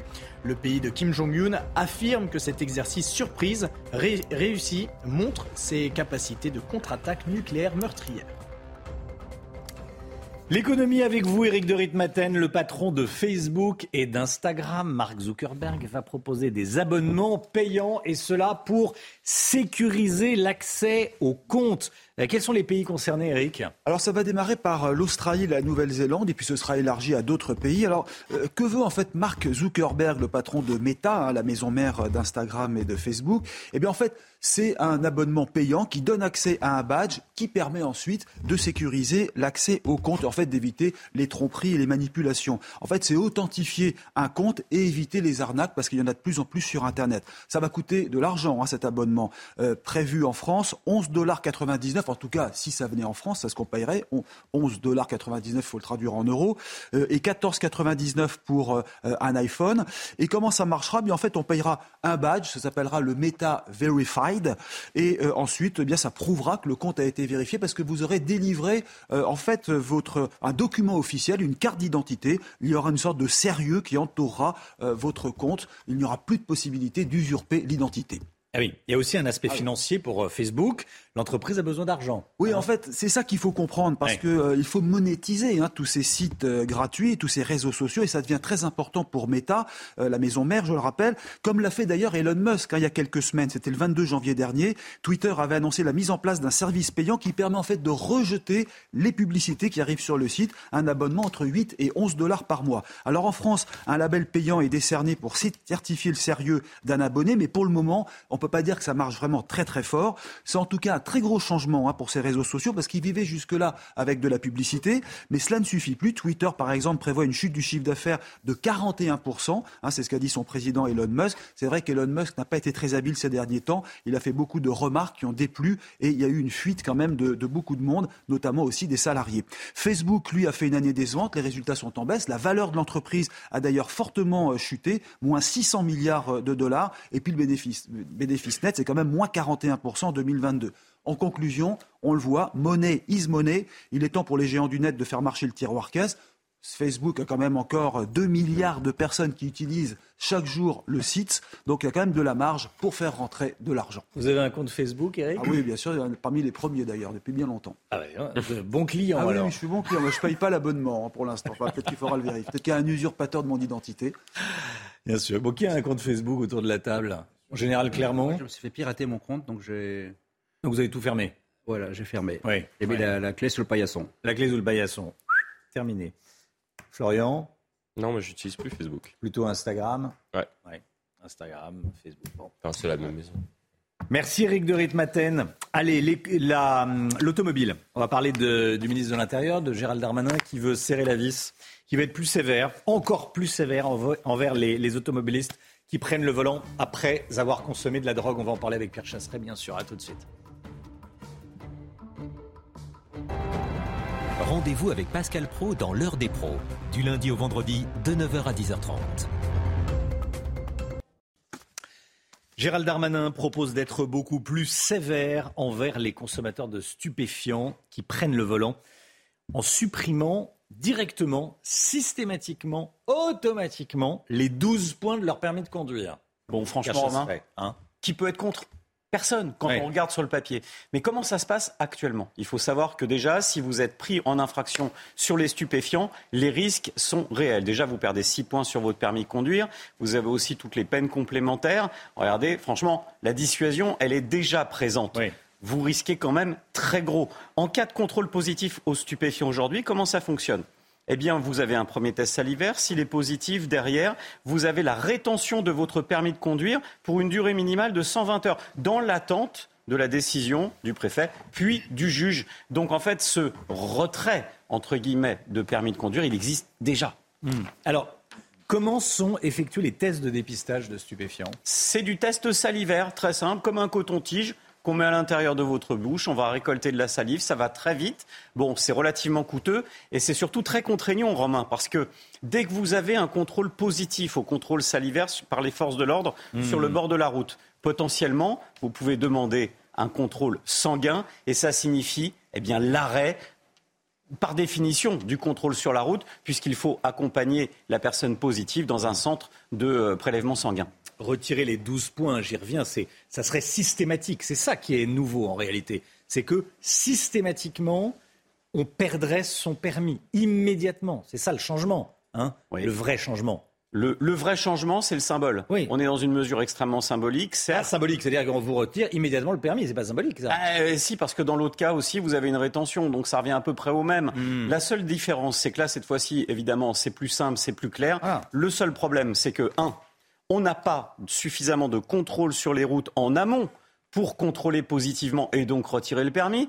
Et puis malheureusement, en cas d'accident ou même en cas de positivité, si on prend le permis de conduire de quelqu'un, vous ne l'empêchez pas fondamentalement de conduire. Il faut savoir qu'en France, on a un million de conducteurs qui roulent actuellement sans permis. Parce que le bon sens, Romain... Mais on si peut pas vous- s'en satisfaire. mais parce que Romain, si on vous enlève votre permis, vous, vous allez respecter la règle. Mais quelqu'un qui est dans la délinquance routière, dans le délit routier, il ne réagit pas à la sanction de la même manière que vous. Si vous lui retirez le permis, malheureusement, il roule quand même. Bref. Ce qu'il faut retenir des propos de Gérald Darmanin, c'est que c'est le bon sens, c'est une mesure de communication politique qui répond à une incompréhension aujourd'hui et une attente de la population. Mais la réalité, c'est que tant qu'on n'aura pas de contrôle des forces de l'ordre sur les routes intensifié, ça ne fonctionnera pas. Merci Pierre. C'était votre programme avec Eden Boîte, le spécialiste de la boîte de vitesse. Boîte de vitesse cassée Edenboîte.com.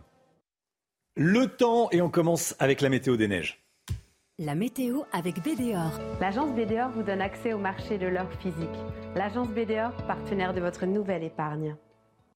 Votre météo des neiges avec toujours des conditions idéales en montagne, du soleil et de la neige qui résistent absolument partout. Pour Champs-Rousse, une neige de printemps avec un risque d'avalanche de niveau 1, c'est-à-dire faible direction Valmenier cette fois-ci, 0 degré en bas et en haut de la station. Des températures élevées qui ne vont pas tarder à se refroidir au cours de la semaine qui arrive. Et nous partons pour Val Thorens, moins 5 degrés en haut de la station avec un risque d'avalanche toujours faible.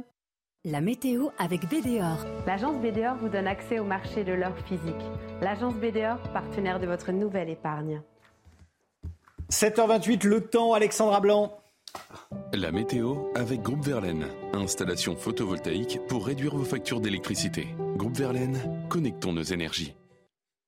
Alexandra Blanc, où est-ce que vous nous emmenez ce matin? Eh bien, on va partir du côté de Perros-Guirec à la fin de ce bulletin. En attendant, aujourd'hui, eh bien, les conditions météo sont nuageuses, beaucoup de brouillard ce matin, visibilité réduite notamment le long de la Garonne ou encore près des côtes de la Manche avec un temps assez brumeux, assez nuageux. On retrouve également un petit peu de vent en basse vallée du Rhône, mais qui va faiblir dans le courant de la journée. Dans l'après-midi, eh bien, c'est globalement une belle après-midi qui vous attend. Seulement quelques nuages attendus sur les régions du Nord. On aura un petit peu de brouillard et un temps assez nuageux en allant euh, vers la Champagne et puis partout ailleurs, plein soleil sur les trois quarts du pays. Toujours un temps partiellement nuageux entre la Côte d'Azur, la Corse ou encore du côté de Marseille avec localement quelques nuages. Les températures, eh bien, c'est plutôt doux ce matin avec 6 degrés à Paris, là où il y a beaucoup de nuages. C'est vraiment très doux. 3 degrés en moyenne euh, pour la Bretagne. Vous aurez en moyenne 9 degrés à Nice. Hein, c'est l'exception ce matin, grande douceur. Et puis dans l'après-midi, les températures s'envolent. Température printanière digne d'un mois d'avril. 21 degrés euh, du côté euh, de Limoges. Vous aurez en moyenne 19 degrés entre le Bordelais et le Pays Basque. 16 degrés à Marseille. 15 degrés à Lyon ou encore du côté de Dijon et en moyenne 13 degrés entre Rennes et Paris. Ce sont des températures en moyenne 4 à 5 degrés au-dessus des normales de saison. Et puis du côté de Perros-Guirec, eh bien, les conditions météo étaient très agréables hier avec au programme un ciel parfaitement dégagé. On devrait conserver à peu près le même type de conditions aujourd'hui. Attention, la pluie revient à partir de mercredi et ça, c'est une excellente nouvelle. Vous avez regardé la météo avec Groupe Verlaine. Isolation thermique par l'extérieur avec aide de l'État. Groupe Verlaine, connectons nos énergies. C'est News, il est 7h30. Merci d'être avec nous à la une ce matin. La Chine va-t-elle fournir des armes à la Russie? Les États-Unis estiment que c'est possible, que Pékin l'envisage. En attendant, à quatre jours du premier anniversaire de l'invasion de l'Ukraine, les habitants vivent toujours l'enfer. Le général Clermont est avec nous. A tout de suite, mon général. Une perquisition a eu lieu hier au domicile de Pierre Palmade, cette fois pour détention d'images pédopornographiques. Les policiers ont ouvert une enquête après une dénonciation. La Turquie stoppe la majorité des recherches après les séismes qui ont frappé le pays. Deux semaines après le drame, les secours poursuivent leur travail dans seulement deux provinces. Des élus tirent la sonnette d'alarme pour sauver les églises des villages de France. Dans une tribune du journal du dimanche, 131 parlementaires de droite et du centre ont interpellé Emmanuel Macron. Plusieurs milliers d'édifices religieux pourraient disparaître dans les prochaines années. Et puis Lazara a dévoilé le titre qu'elle chantera dans trois mois à l'Eurovision. L'auteur, compositrice et interprète canadienne représentera la France. Dans ce journal, vous allez entendre évidemment sa chanson Événement. Dans quelques jours, cela fera un an que l'Ukraine subit les assauts de Moscou. Ce sera vendredi, le 24 février. Sur place, les combats continuent et les habitants tentent de survivre en plein hiver. Comme dans la ville de Vouledar, dans la région de Donetsk, les quelques habitants restés sur place vivent dans des conditions dramatiques alors que l'hiver rude en Ukraine leur impose des températures négatives. Solène Boulan. Habitante de cet immeuble ukrainien, cette retraitée détaille ce qu'il reste de sa cuisine et de sa salle de bain. Son appartement a été détruit par les frappes russes il y a plusieurs jours. L'obus est entré ici et j'étais debout dans le coin. Le réfrigérateur est tombé sur moi et j'ai été traîné par en dessous. La fille du voisin m'a fait sortir. Le réfrigérateur m'a en quelque sorte protégé. Il ne lui reste qu'une machine à laver et des ruines. Nous avions l'habitude de voyager en Europe. Nous avions de l'argent pour aller en Europe et nous détendre. Je suis allée en République tchèque, en Allemagne, en Autriche et en France. J'ai traversé la moitié de l'Europe avec ma fille. Et maintenant, tout cela est terminé. Vous imaginez, on avait tout, vraiment tout. Et maintenant, il ne nous reste plus rien. Regardez tout ce qu'il reste. Dans le sous-sol de l'immeuble, un campement de fortune où elle vit avec ses filles et ses chiens. Cet homme fait quant à lui bouillir de l'eau sur un réchaud improvisé. Plus loin, les écoles servent de bunker où les habitants se réfugient, munis de couvertures et de matelas. Au rez-de-chaussée, les salles de classe sont presque entièrement détruites. Ce théâtre a laissé place à des ruines. À Vouledar, dans l'est du pays, Moscou déclare gagner progressivement du terrain. Mais les positions ukrainiennes tiennent. Au moins 30 véhicules blindés russes ont été abandonnés lors d'un assaut raté. La Chine envisage de fournir des armes à la Russie, c'est ce qu'a dit le secrétaire d'État américain hier. Hein. Oui, il s'est entretenu avec son homologue euh, chinois. Pékin envisage de fournir un soutien létal à la Russie. Anthony Blinken a mis en garde contre les implications et les conséquences pour la Chine si elle apportait un soutien euh, matériel à la Russie dans sa guerre en Ukraine ou si elle l'aidait à échapper aux sanctions occidentales. Quant à Emmanuel Macron, il a appelé Volodymyr Zelensky euh, hier soir, sans doute pour le rassurer un peu après ses déclarations euh, concernant la Russie. Emmanuel Macron a dit qu'il ne fallait pas écraser la Russie, qu'il fallait que l'Ukraine euh, garde son territoire, mais qu'il ne fallait pas écraser la Russie. Emmanuel Macron qui semble ménager la chèvre et le chou, c'est la bonne stratégie, Général Clermont? En tout cas, quand on déclare ne pas vouloir écraser la Russie ou ne pas vouloir humilier la Russie, c'est à peu près la même chose.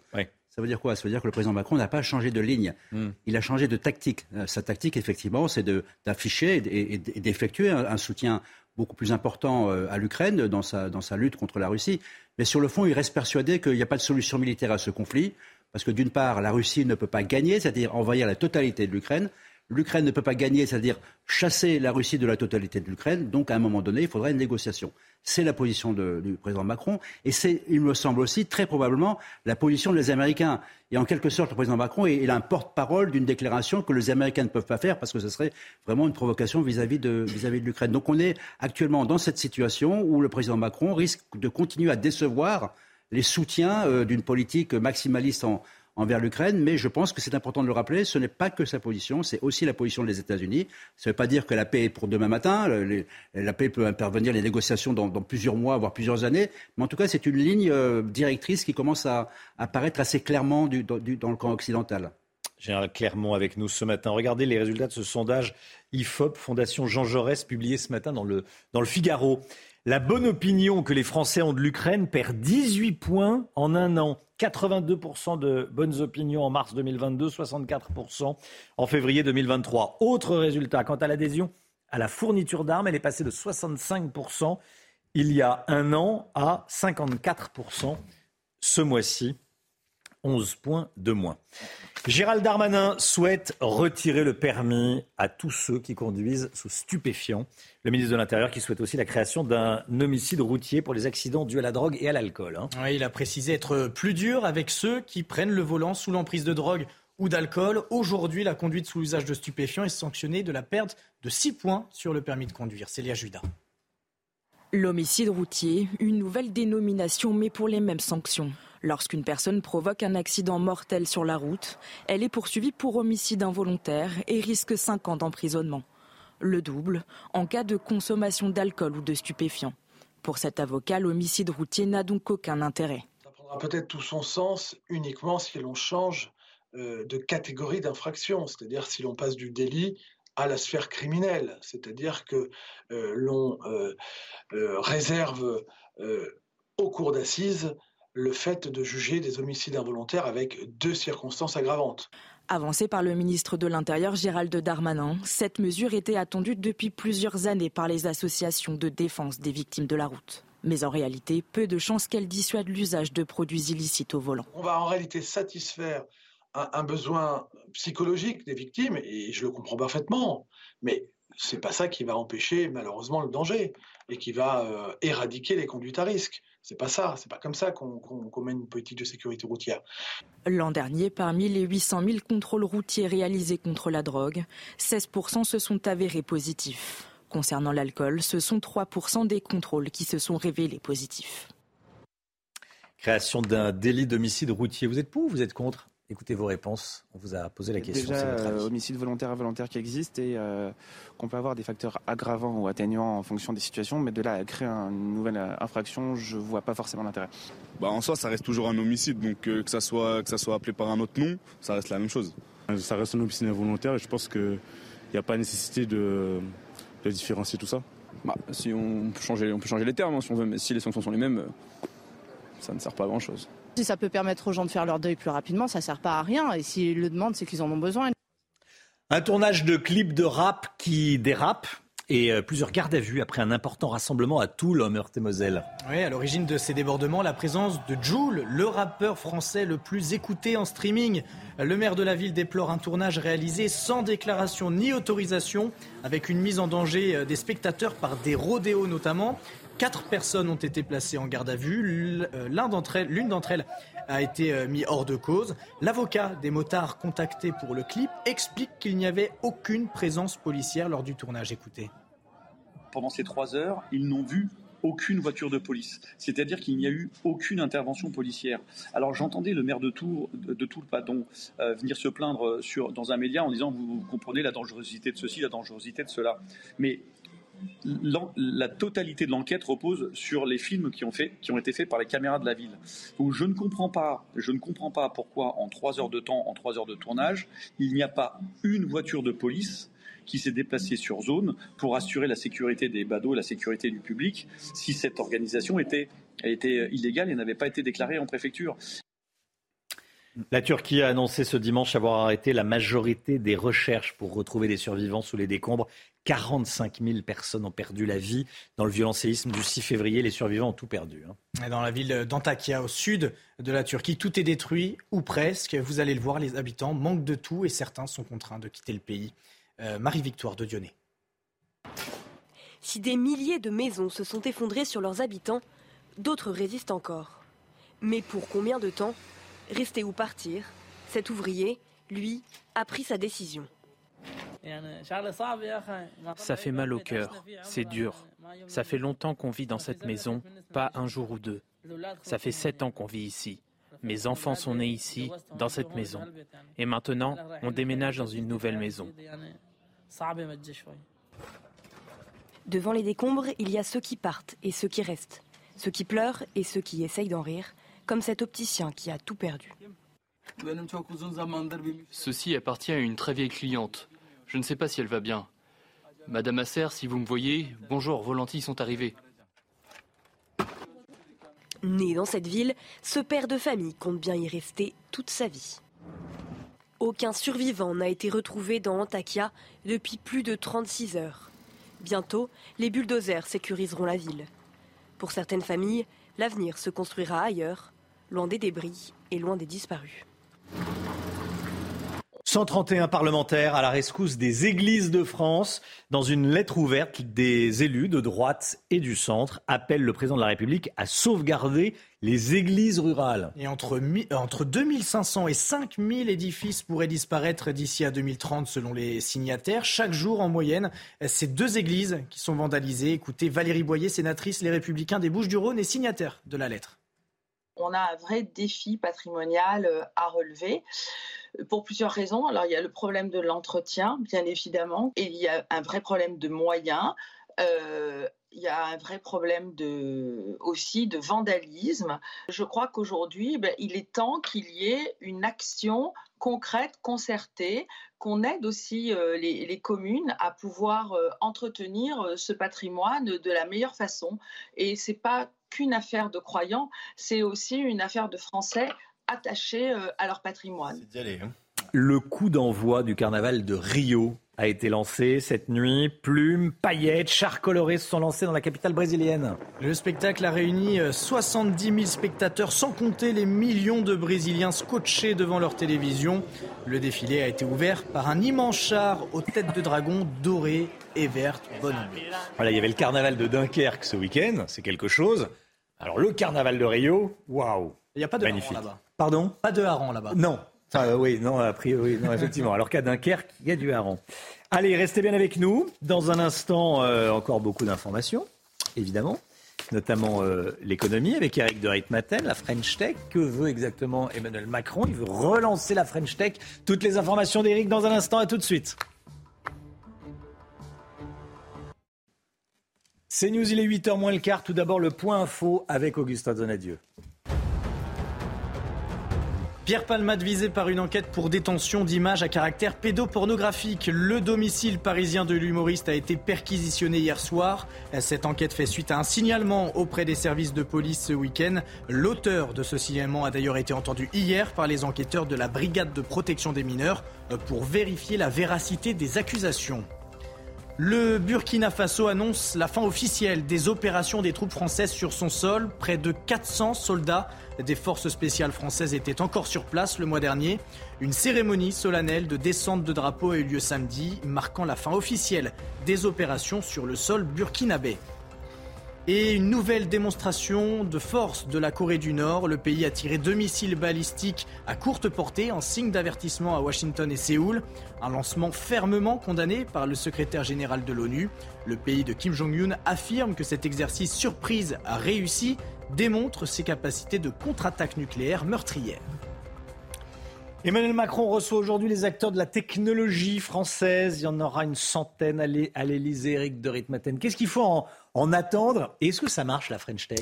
Bah Écoutez, elle avance la French Tech, mais disons qu'elle fait de la résistance, hein, parce que l'an dernier, au second semestre, les investissements quand même étaient pas mal ralentis. Et puis pour l'année 2023, quand même, il y a une sorte d'inquiétude parce que l'État n'a plus les moyens de soutenir, comme il l'a fait dans le passé, cette French Tech. Il hein. ne faut pas oublier que la dette française atteint 3 000 milliards euh, d'euros. Alors l'État doit pourtant miser hein, sur ces entreprises qui permettront de réindustrialiser la France. En termes d'emploi, ça marche quand même pas trop mal. Ça fait quand même aujourd'hui 50 000 emplois précisément avec cette French Tech. Ça a progressé de 70% depuis 2020. C'est bien, mais bon, il faut quand même reconnaître que c'est pas beaucoup par rapport à ce que pesait l'industrie autrefois en France. Et puis surtout, comme le dit le ministre du Commerce extérieur, Olivier Becht, la France doit profiter de cette French Tech pour exporter et puis euh, surtout produire parce que c'est ça le nerf de la guerre. Oui, parce que euh, jusque-là, ce n'était pas le cas. Les start-up qui, qui fonctionnent créent peu d'emplois et peu de valeur ajoutée, ce que vous nous dites? Bah, C'est vrai, quand vous regardez les, grandes start-up françaises, alors j'en cite quelques-unes, Blablacar, euh, Doctolib, venteprivée.com, VP hein, et Deezer, ce sont des belles réussites, ce sont des licornes, comme on dit. Elles valent la valeur capitalisation en bourse, c'est un milliard d'euros minimum et il y en a 26. Alors c'est très bien, mais tout de même, il faut reconnaître qu'elle ne crée pas directement euh, de la valeur ou de l'emploi dans le pays. Et donc Emmanuel Macron veut donc relancer tout cela. Alors il va présenter aujourd'hui 27 nouvelles pépites prometteuses. Ces pépites, ce ne seront pas que des fintech, pas que des banques sur Internet ou des super logiciels.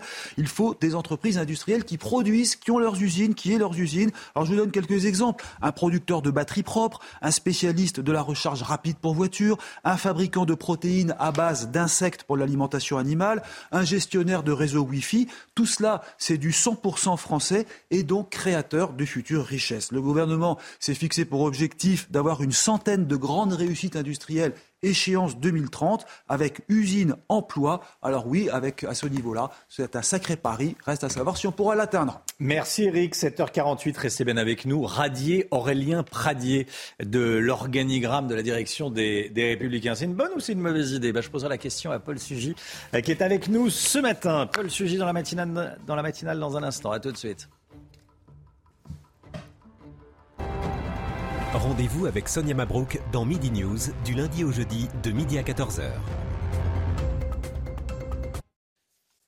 La politique avec vous, Paul Sugy. Aurélien Pradier n'est plus le numéro 2 du parti Les Républicains. Éric Ciotti, le président, l'a évincé samedi à cause d'un désaccord bon, sur la réforme des retraites. Paul, cette divergence n'était plus tenable? Bah non, ça c'était plus tenable, ça c'est une évidence. Par contre, ce qui est bizarre, c'est que c'était pas nouveau, rien n'a changé en fait, Romain, dans l'attitude d'Aurélien Pradier euh, pendant le débat à l'Assemblée. Euh, en tout cas, rien qui justifie de prendre une décision brutale maintenant. La position d'Aurélien Pradier sur les retraites, en fait, on la connaît depuis au moins le 21 novembre dernier, souvenez-vous. Alors ça n'avait pas passionné les foules, c'est vrai, mais c'était le soir de la joute entre les trois candidats à la présidence des Républicains, donc Éric Ciotti, Bruno Retailleau et Aurélien Pradier. Alors c'était une soirée d'échange poli, la droite s'en est félicitée parce qu'enfin ça marquait le retour d'un débat apaisé à l'intérieur du parti. Certes, on a retenu surtout des divergences dans le style, voire dans le vocabulaire sur les sujets comme l'immigration par exemple, qui semble assez, consensuelle, mais on a oublié un peu vite que sur les retraites, pour le coup, les trois étaient irréconciliables. Vous aviez d'un côté Aurélien Pradier, qui a toujours défendu de faire une réforme sur le nombre d'annuités et pas sur le report de l'âge légal de départ à la retraite. Et il en faisait même une ligne rouge en disant qu'il ne voterait pas le texte, alors que euh, Bruno Retailleau et Eric Ciotti étaient engagés à voter la réforme pour peu qu'elle soit fidèle à ses ambitions. Alors, en effet, il avait annoncé la couleur. Depuis, est-ce qu'il est allé trop loin, selon vous, Paul? Bah non. En public, au moins, Aurélien Pradier n'a pas eu de mots au-dessus de l'autre à l'égard de la direction du parti ou d'Éric Ciotti en particulier. En revanche, c'est sûr, il a défendu fidèlement la ligne à laquelle il s'était tenu. Alors, c'était même assez baroque, on va pas se mentir. Il a conduit finalement une formation politique qui euh, militait il y a un peu plus de six mois pour la retraite à 65 ans, a cette fois contraint Matignon à faire des concessions coûteuses sur un texte qui était déjà au rabais par rapport à ce que prônaient les Républicains.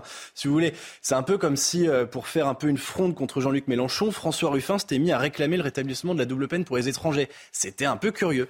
Mais enfin, euh, qu'est-ce que s'imaginait Eric Ciotti quand il a nommé Aurélien Pradier numéro 2 de son parti il y a tout pile un mois, alors qu'en plus la séquence politique sur les retraites était déjà largement ouverte?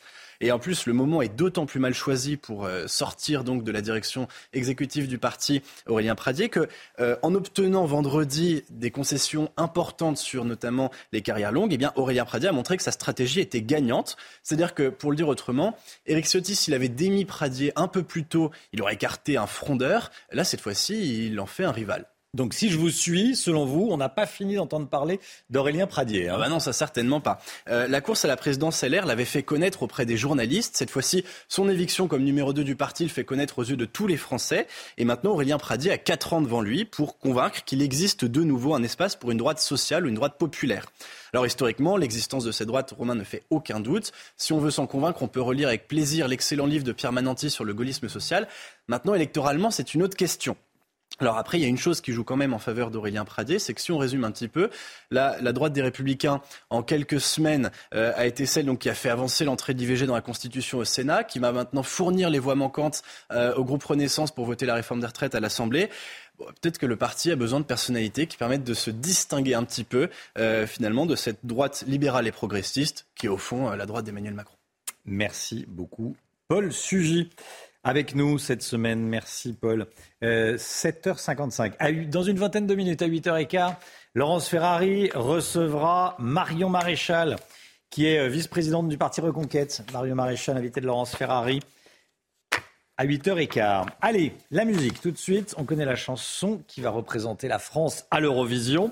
Lazara a dévoilé hier soir, évidemment, qu'elle chantera dans trois mois pour euh, l'événement européen ça sera à Liverpool, l'Eurovision cette année. Alors ça s'appelle évidemment, il y a de la pop, il y a de l'électro, et puis c'est une chanson française bien sûr, écoutez.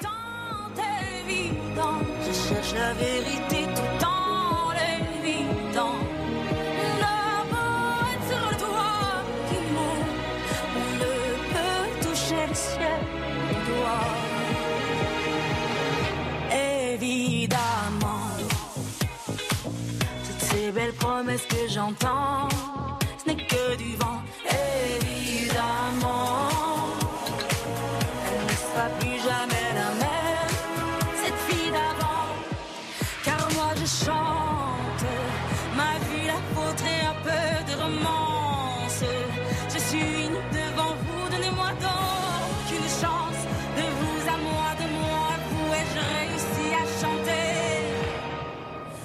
chanter la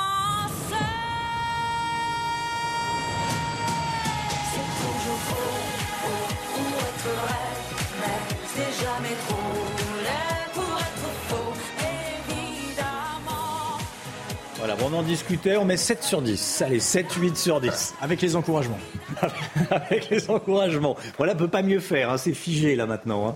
Il y a le clip, euh, bon, on verra ça. Allez, 7h57. Restez bien avec nous. Euh, dans un instant, les toutes dernières informations concernant la nouvelle enquête visant Pierre Palmade. Euh, une enquête pour soupçon de détention d'images pédopornographiques. Eu une perquisition hier soir à son domicile parisien. Les dernières informations, c'est avec vous, Noémie Schulz. Tout d'abord, la météo, Alexandra Blanc. La météo avec Groupe Verlaine. Installation photovoltaïque pour réduire vos factures d'électricité. Groupe Verlaine, connectons nos énergies. Des conditions météo assez mitigées aujourd'hui. Comme vous allez le voir, eh bien, euh, peut-être sur la carte, nous avons un petit problème technique, hein, pour être tout à fait euh, transparent avec vous. Donc, au programme, ce matin, on avait beaucoup de brouillard. Cet après-midi, on va retrouver un temps partiellement euh, nuageux près des côtes de la Manche, avec toujours quelques petits nuages hein, en allant vers les côtes de la Manche. Et puis, partout ailleurs, plein soleil. C'est vrai qu'il fera globalement assez beau. On aura quelques nuages en Méditerranée. Puis, côté température, eh bien, c'est vraiment la grande douceur qui domine. On vous en parlait. Température digne d'un mois d'avril. C'est vraiment printanier au sud de la Loire. Hein. Regardez en moyenne 20 degrés à Rodez, 20 degrés également du côté de Limoges, en moyenne 18 à 19 degrés entre Bordeaux et le Pays Basque. Hein. Ce sont des températures vraiment largement au-dessus des normales de saison, température printanière. Vous aurez en moyenne 16 degrés à Grenoble ou encore du côté de Marseille, où là le temps pourrait rester assez nuageux. Puis vous aurez en moyenne 14 degrés à Paris, 12 degrés pour la région lilloise. C'est très doux également entre l'Alsace et la Bourgogne avec 15 à 16 degrés. C'est vraiment un avant-goût euh, de printemps aujourd'hui. Profitez-en si vous aimez la douceur puisqu'à partir de mercredi, on va avoir ce qu'on appelle en météo un changement de décor avec le retour de la pluie. Ça, c'est une très bonne nouvelle puisque ça va permettre en quelque sorte d'enrayer la sécheresse. Hein. On n'a pas eu de précipitations depuis euh, maintenant 29 jours. Donc les pluies euh, seront vraiment euh, salvatrices pour enrayer en quelque sorte la sécheresse. Sachez qu'on attend également de la neige à partir de jeudi en montagne et surtout une dégringolade des températures. On va retrouver des températures assez hivernales et à peu près conformes au normal de saison. En attendant, aujourd'hui, c'est le printemps dans le sud-ouest. Petit problème technique au début de la météo, là. Hein. on n'a pas forcément besoin euh, des supports. Vous avez tout compris, Romain, j'imagine. Évidemment, évidemment. À partir de jeudi. Merci, Alexandra. Vous avez regardé la météo avec Groupe Verlaine. Isolation thermique par l'extérieur avec aide de l'État. Groupe Verlaine, connectons nos énergies. C'est News, il est bientôt 8 heures. Merci d'être avec nous. À la une ce matin, une nouvelle enquête visant Pierre Palmade. Elle concerne cette fois des soupçons de détention d'images pédopornographiques. Une perquisition a eu lieu hier soir à son domicile parisien. Noémie Schulz est avec nous. À tout de suite, Noémie. Gérald Darmanin veut créer un délit d'homicide routier. Cette proposition intervient après le terrible accident causé par Pierre Palmade. Le ministre de l'Intérieur souhaite un délit créer un délit pour les accidents mortels dus à la drogue et à l'alcool. La Chine envisage de fournir des armes à la Russie, nous disent les États-Unis. Si c'est le cas, le conflit changera de dimension. On verra ça avec le général Clermont. Le cauchemar dans une résidence de Clichy-la-Garenne dans les Hauts-de-Seine. Des délinquants occupent le niveau 2 du parking. On est allé sur place. Cette nouvelle enquête visant donc Pierre Palmade, elle a été ouverte ce week-end pour détention d'images à caractère pédopornographique. Une enquête qui fait suite à un signalement auprès des services de police. On est avec euh, Noémie Schulz, journaliste au service police-justice de, de, CNews. Bien sûr, qu'est-ce qu'on sait de cette enquête, Noémie? On sait effectivement qu'un homme a contacté la police samedi. Il a expliqué avoir euh, vu, avoir eu l'occasion de, visionner une vidéo sur laquelle on voit Pierre Palmade en train de regarder des images à caractère euh, pédopornographique. On n'en sait pas tellement plus sur effectivement ce qui, ce qui a précisément sur cette vidéo, mais ce témoignage a été pris suffisamment au sérieux pour que le parquet de Paris ouvre dans la foulée une enquête euh, préliminaire du chef de détention d'images à caractère pédopornographique. Euh, missionne la brigade de protection des mineurs de Paris pour faire les investigations. Euh, cet homme donc a été entendu et dès hier soir, une perquisition a eu lieu au domicile de Pierre Palmade. On l'a vu sur euh, ces images. Les enquêteurs sont repartis notamment avec son ordinateur. L'objectif, c'est bien sûr de, de regarder si, euh, si on trouve dans son ordinateur des fichiers, des téléchargements d'images, de vidéos à caractère pédopornographique, s'il avait une, une habitude de consulter euh, de, de, telles, euh, de telles images. Euh, c'est ça hein, qui est puni par la loi. Pierre Palmade, on l'imagine aussi, va être entendu dans les prochains jours, peut-être convoqué, entendu sous le régime de la, de la garde à vue. en tout cas, cette enquête n'en est qu'au début. Merci beaucoup, Noémie Schulz. Gérald Darmanin souhaite retirer le permis de tous ceux conduisant sous stupéfiants. Un retrait systématique, un retrait automatique, Augustin. Hein. Effectivement, et le ministre de l'Intérieur souhaite aussi la création d'un homicide routier pour les accidents dus à la drogue et à l'alcool. En visite encore hier, Gérald Darmanin a précisé vouloir être plus dur avec ceux qui conduisent sous l'emprise euh, de stupéfiants. Pour les associations de défense des victimes de la route, les annonces du ministre vont dans le bon sens. Écoutez. Il faut être conscient que euh, un véhicule peut être une arme. C'est une arme létale qui peut tuer et qui peut faire des dommages considérables. Les annonces de M. Darmanin sont, ce qu'elles sont. Mais aujourd'hui, on verra avec le temps ce que ça va donner. retirer les 12 points pour des gens qui, qui roulent sous stupéfiants Bon, oui, ok, d'accord. Après, faut voir, est-ce que les gens ne vont pas non plus euh, remonter dans leur voiture et conduire sans permis Parce qu'il faut savoir qu'aujourd'hui, on a ce problème-là quand même. Hein. La Chine envisage de fournir des armes à la Russie. Selon le secrétaire d'État américain qui s'est entretenu avec son homologue chinois, Pékin envisage de fournir des armes létales à la Russie. Et Anthony Blinken a mis en garde contre les implications, les implications et les conséquences pour la Chine si elle apportait un soutien matériel à la Russie dans sa guerre en Ukraine ou si elle l'aidait à échapper aux sanctions occidentales. Écoutez-le. Nous avons été préoccupés dès le premier jour par cette possibilité.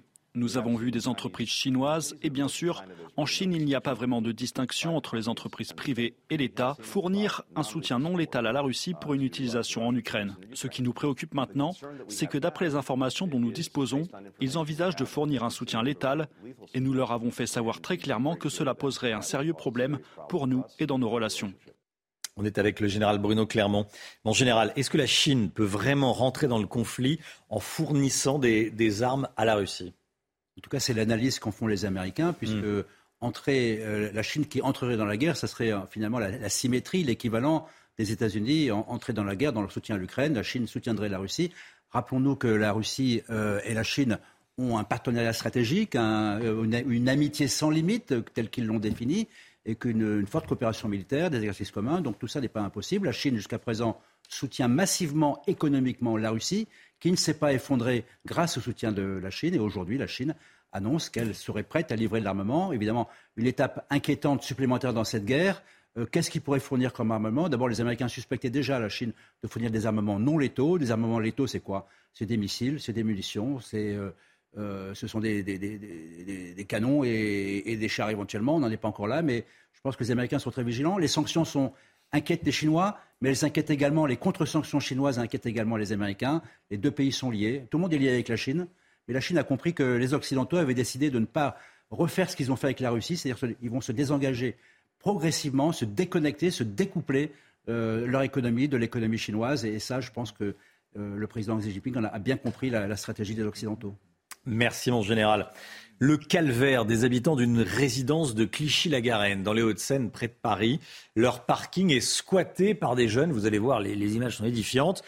Le niveau moins 2 du parking est transformé en atelier mécanique clandestin. Et ces habitants n'osent même plus descendre au sous-sol. Ils garent même leur véhicule à l'extérieur alors qu'ils payent tous, tous les mois, leur place de stationnement. Les explications de Viviane Hervier, Laura Lestrade et Laurent Sélarié.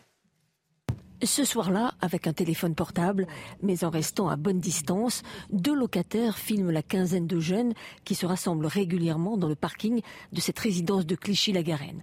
Depuis deux ans, le deuxième sous-sol est devenu leur terrain de jeu. Ils s'y livrent à toutes sortes de trafics. Certains soirs, ils avaient observé des jeunes faisant des roues arrière avec des, deux roues motorisées. Ils avaient observé un chien de grande taille euh, qui jouait avec ce groupe de personnes qui sont là. Et nous avons pu observer que dans un certain, une certaine zone du parking, ce qu'on a appelé, nous, un atelier de mécanique clandestin existait. Les locataires ont pris des photos de diverses pièces détachées, des embrayages, des roues, des portes de voitures démontées, des scooters. Pour cette résidente, c'est sa propre voiture qui a été désossée.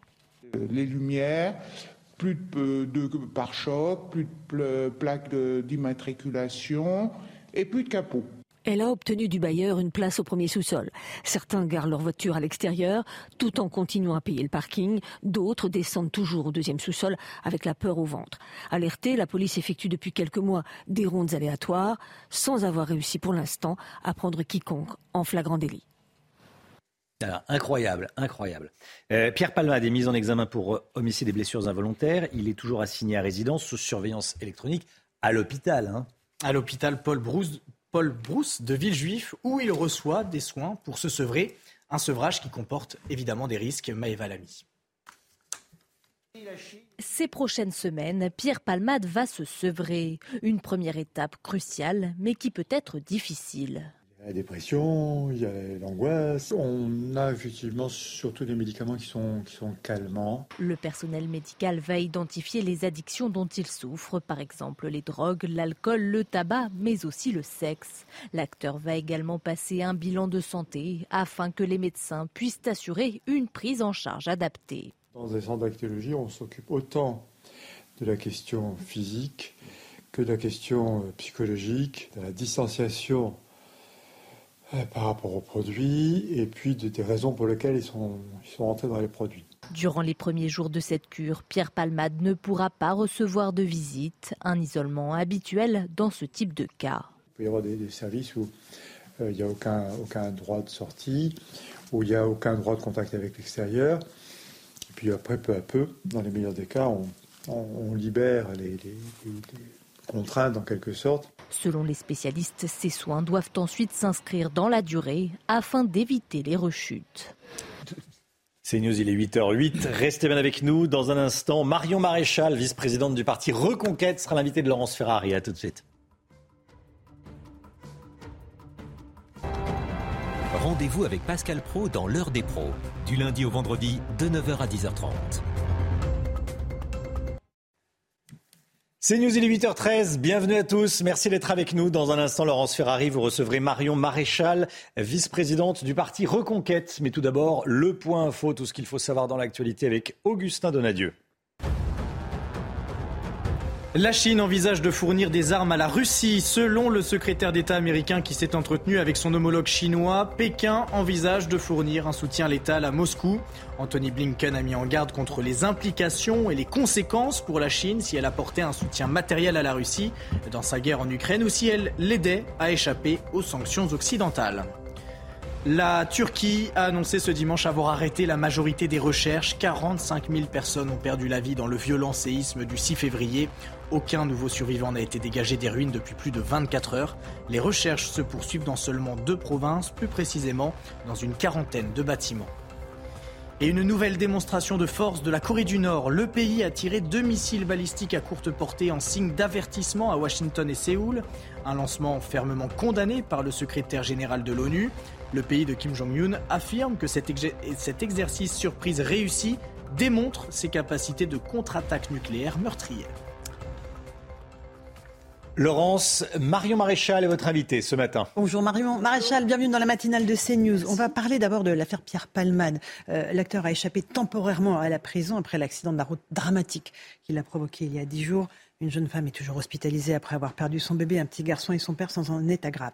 Est-ce qu'il faut punir plus sévèrement ceux qui consomment des stupéfiants au volant alors, moi, je suis ouverte à toute forme de réflexion, mais je me méfie toujours, si vous voulez, dans ce genre de moment, et je fais référence aux propos de Gérald Darmanin, mm -hmm. au coup de communication qui, qui veut retirer le permis à ceux voilà, qui, fait, qui suivent les faits divers, parce que c'est quand même une maladie française que de vouloir en permanence durcir euh, les différentes sanctions et le code pénal. Sauf que ce qu'on sait aujourd'hui, c'est que euh, la consommation de stupéfiants est déjà punie potentiellement par un an de prison et à peu près 4000 euros d'amende. Alors, avant de commencer à durcir des sanctions, les sanctions, faisons en sorte que celles qui existent soient déjà correctement appliquées. Parce que la réalité, c'est que notre appareil judiciaire aujourd'hui est défaillant et laxiste au point qu'il y a un sentiment d'impunité largement partagé qui se révèle à travers cette affaire. Je vous rappelle quand même que parmi les deux passagers de Pierre Palmade, il y en a un qui avait été condamné huit jours avant justement pour des affaires liées aux stupéfiants, qui n'avait pas le droit de voir Pierre Palmade et qui pourtant huit jours après, du fait de ce sentiment d'impunité, bon bah euh, fait euh, ce, ce qu'on connaît. Et en parallèle de ça, j'ajouterais, parce que ça a été assez peu relevé, que l'autre passager est un clandestin marocain. Euh, qui donc euh, s'est enfui et, et, et n'a pas assisté euh, les personnes en danger à ce moment-là, qui a été entendu et qui n'a pas été expulsé. D'ailleurs, personne ne pose la question de son Alors, expulsion. Le, son statut et le fait qu'il soit clandestin, c'est un fait. Il n'a pas été mis en cause dans cette affaire.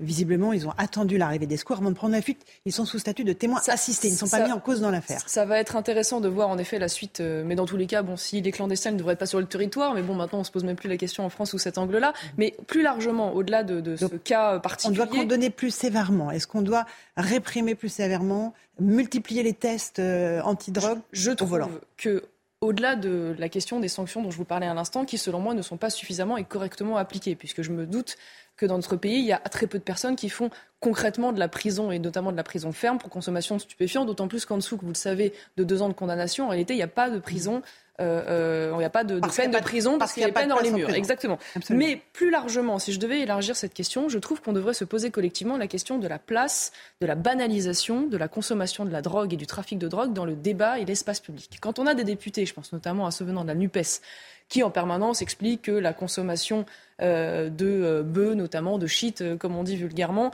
relève de la drogue douce, donc finalement n'a pas tant d'importance que ça et devrait même être légalisé. Quand on a un député, je pense notamment à Lou Bayard, mmh. qui par le passé a expliqué sur une, antenne à forte audience mmh. qu'il a comment dire trafiqué de la drogue, qu'il a justifié ça du fait que les jeunes avaient des difficultés financières et qui récemment est apparu dans un clip de rap dans lequel le chanteur dit j'ai dealé de la drogue comme Lou Bayard et que personne n'y trouve rien à redire, euh, que euh, l'ARCOM, gendarme de l'audiovisuel, qui, euh, vous le savez bien, à CNews, va aller chercher des poux à des chaînes privées, mais par ailleurs ne s'attarde pas là-dessus, est-ce qu'on ne devrait pas se poser la question, peut-être pour le coup, d'une sanction plus dure sur la question de l'incitation à la consommation de la drogue et un élargissement de cette, cette qualification, parce que c'est vrai que je mhm. pense que l'arrivée massive de la drogue dans notre société à tous les niveaux euh, a été révélée notamment par cette affaire. Ça, pas, ça ne touche pas que les élites, disons-le. Absolument, ça ne touche pas que les gens célèbres et qui ont de l'argent. La drogue est partout, dans les petites et les moyennes villes. Les policiers sont débordés, tant il y a d'arrivées euh, de masse de cannabis, de cocaïne et d'héroïne. Là encore, il s'agit de moyens. Il faut donner plus de moyens aux policiers pour aller démanteler les trafics il faut donner des moyens aux policiers, mais une fois de plus, euh, regardons la chaîne dans son ensemble. Ça veut dire que vous aurez beau mettre des policiers à tous les coins de rue, si je puis dire, euh, bien équipés avec des moyens, et ça c'est évidemment la base. Si derrière la réponse judiciaire n'est pas à la hauteur, euh, si le délai de réponse est trop long, si les condamnations évidemment sont minimes, que les sorties de prison sont trop rapides, bon bah une fois de plus, vous n'aurez pas véritablement d'impact sur la limitation de la consommation de drogue et du trafic de drogue. C'est évident. Il y a la répression, mais aussi la prévention. on imagine qu'il faut aussi porter l'effort sur l'éducation nationale, euh, prévenir les enfants des dégâts de, bah, évidemment. c'est la drogue. Mais ça commence. Il y a beaucoup de campagnes sur l'alcool au, volant, assez peu sur euh, l'impact des drogues au volant. Ça commence aussi par la responsabilité, une fois de plus, du monde politique. J'y reviens. Euh, et en particulier venant de la gauche et de l'extrême gauche, sur le refus de banaliser dans le discours public la consommation de la drogue. Et je parle de toutes les drogues, parce qu'on a tendance à faire une différence entre drogue dure et drogue douce. Je rappelle que la consommation euh, de cannabis euh, au volant est aussi extrêmement dangereuse, extrêmement dangereux pour la santé, extrêmement dangereux pour le développement cérébral euh, des jeunes et des adolescents. Donc voilà, moi je pense que ça doit nous interpeller de ce point de vue-là. Et si je devais voir un durcissement de la sanction, je pense que ça devrait être aussi du côté de la lutte contre l'incitation à la consommation et au trafic de drogue. Les retraites, le débat en première lecture euh, du texte s'est soldé par un fiasco la semaine dernière à l'Assemblée nationale. Pas de vote. L'article 7 n'a même pas, qui prévoit le report de 62 à 64 ans, n'a même pas été étudié. Quelle leçon vous en tirez, Mario Maréchal? Ah bah déjà, la leçon que j'en tire, c'est que je suis consternée par ce qui se passe aujourd'hui à l'Assemblée euh, nationale. Je crois que la NUPES euh, confond le Parlement avec l'amphine Nanterre et, et une âgée mmh. étudiante. Euh, bon, le seul mérite qu'on pourra leur accorder, c'est d'avoir réussi à faire en sorte que les LR et les LREM euh, euh, et le Rassemblement national et, le Rassemblement national chantent ensemble la Marseillaise dans l'hémicycle. Vous auriez fait pareil. Une, une, une vous auriez chanté la Marseillaise si vous étiez dans l'hémicycle. Je, je, je sais pas, je ne saurais pas vous dire dans le contexte. mais, pourquoi pas? Non, mais moi chanter la Marseillaise, je le fais avec, je le fais volontiers. Mais ce qui est consternant, c'est qu'on se retrouve, si vous voulez, à devoir chanter la Marseillaise parce qu'en face, une fois de plus, ils font les ouaves toute la journée. Et ce qui est malheureux, au-delà de la question des retraites, c'est qu'il y a quand même une occasion manquée. C'est-à-dire qu'on a aujourd'hui une majorité relative, euh, ce qui pouvait laisser espérer que le débat se joue peut-être aujourd'hui davantage à l'Assemblée, que euh, ces débats soient plus, riches, plus denses, euh, qu'on ait peut-être justement une, une, recherche de consensus plus large, ce qui n'a pas été le cas dans nos institutions depuis longtemps. Et on voit bien qu'en fait, c'est exactement l'inverse qui se passe. C'est-à-dire que l'Assemblée est euh, caricaturale. Et s'est transformée en ZAD, bah, dit Marine Le Pen.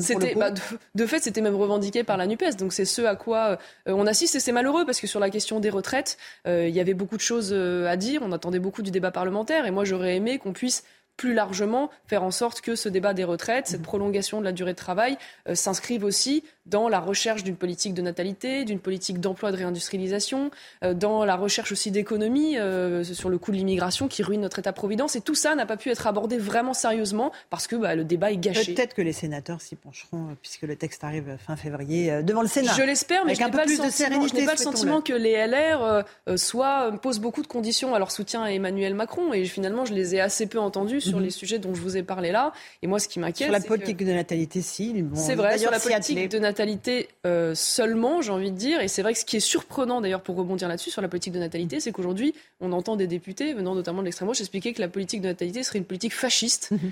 Euh, ce qui est quand même, euh, ce qui dit beaucoup en fait de l'état d'esprit à un moment donné où on a besoin que la France fasse des enfants. Je rappelle, la politique de natalité, simplement une incitation, une aide, un accompagnement à faire des enfants pour ceux qui le souhaitent. donc j'espère qu'on arrivera à combattre fermement cette dérive qui fait de la natalité un tabou. Euh, Marine Le Pen a déposé une motion de censure qui n'a recueilli que 89 voix. Est-ce que c'était la bonne stratégie à faire pour le Rassemblement national?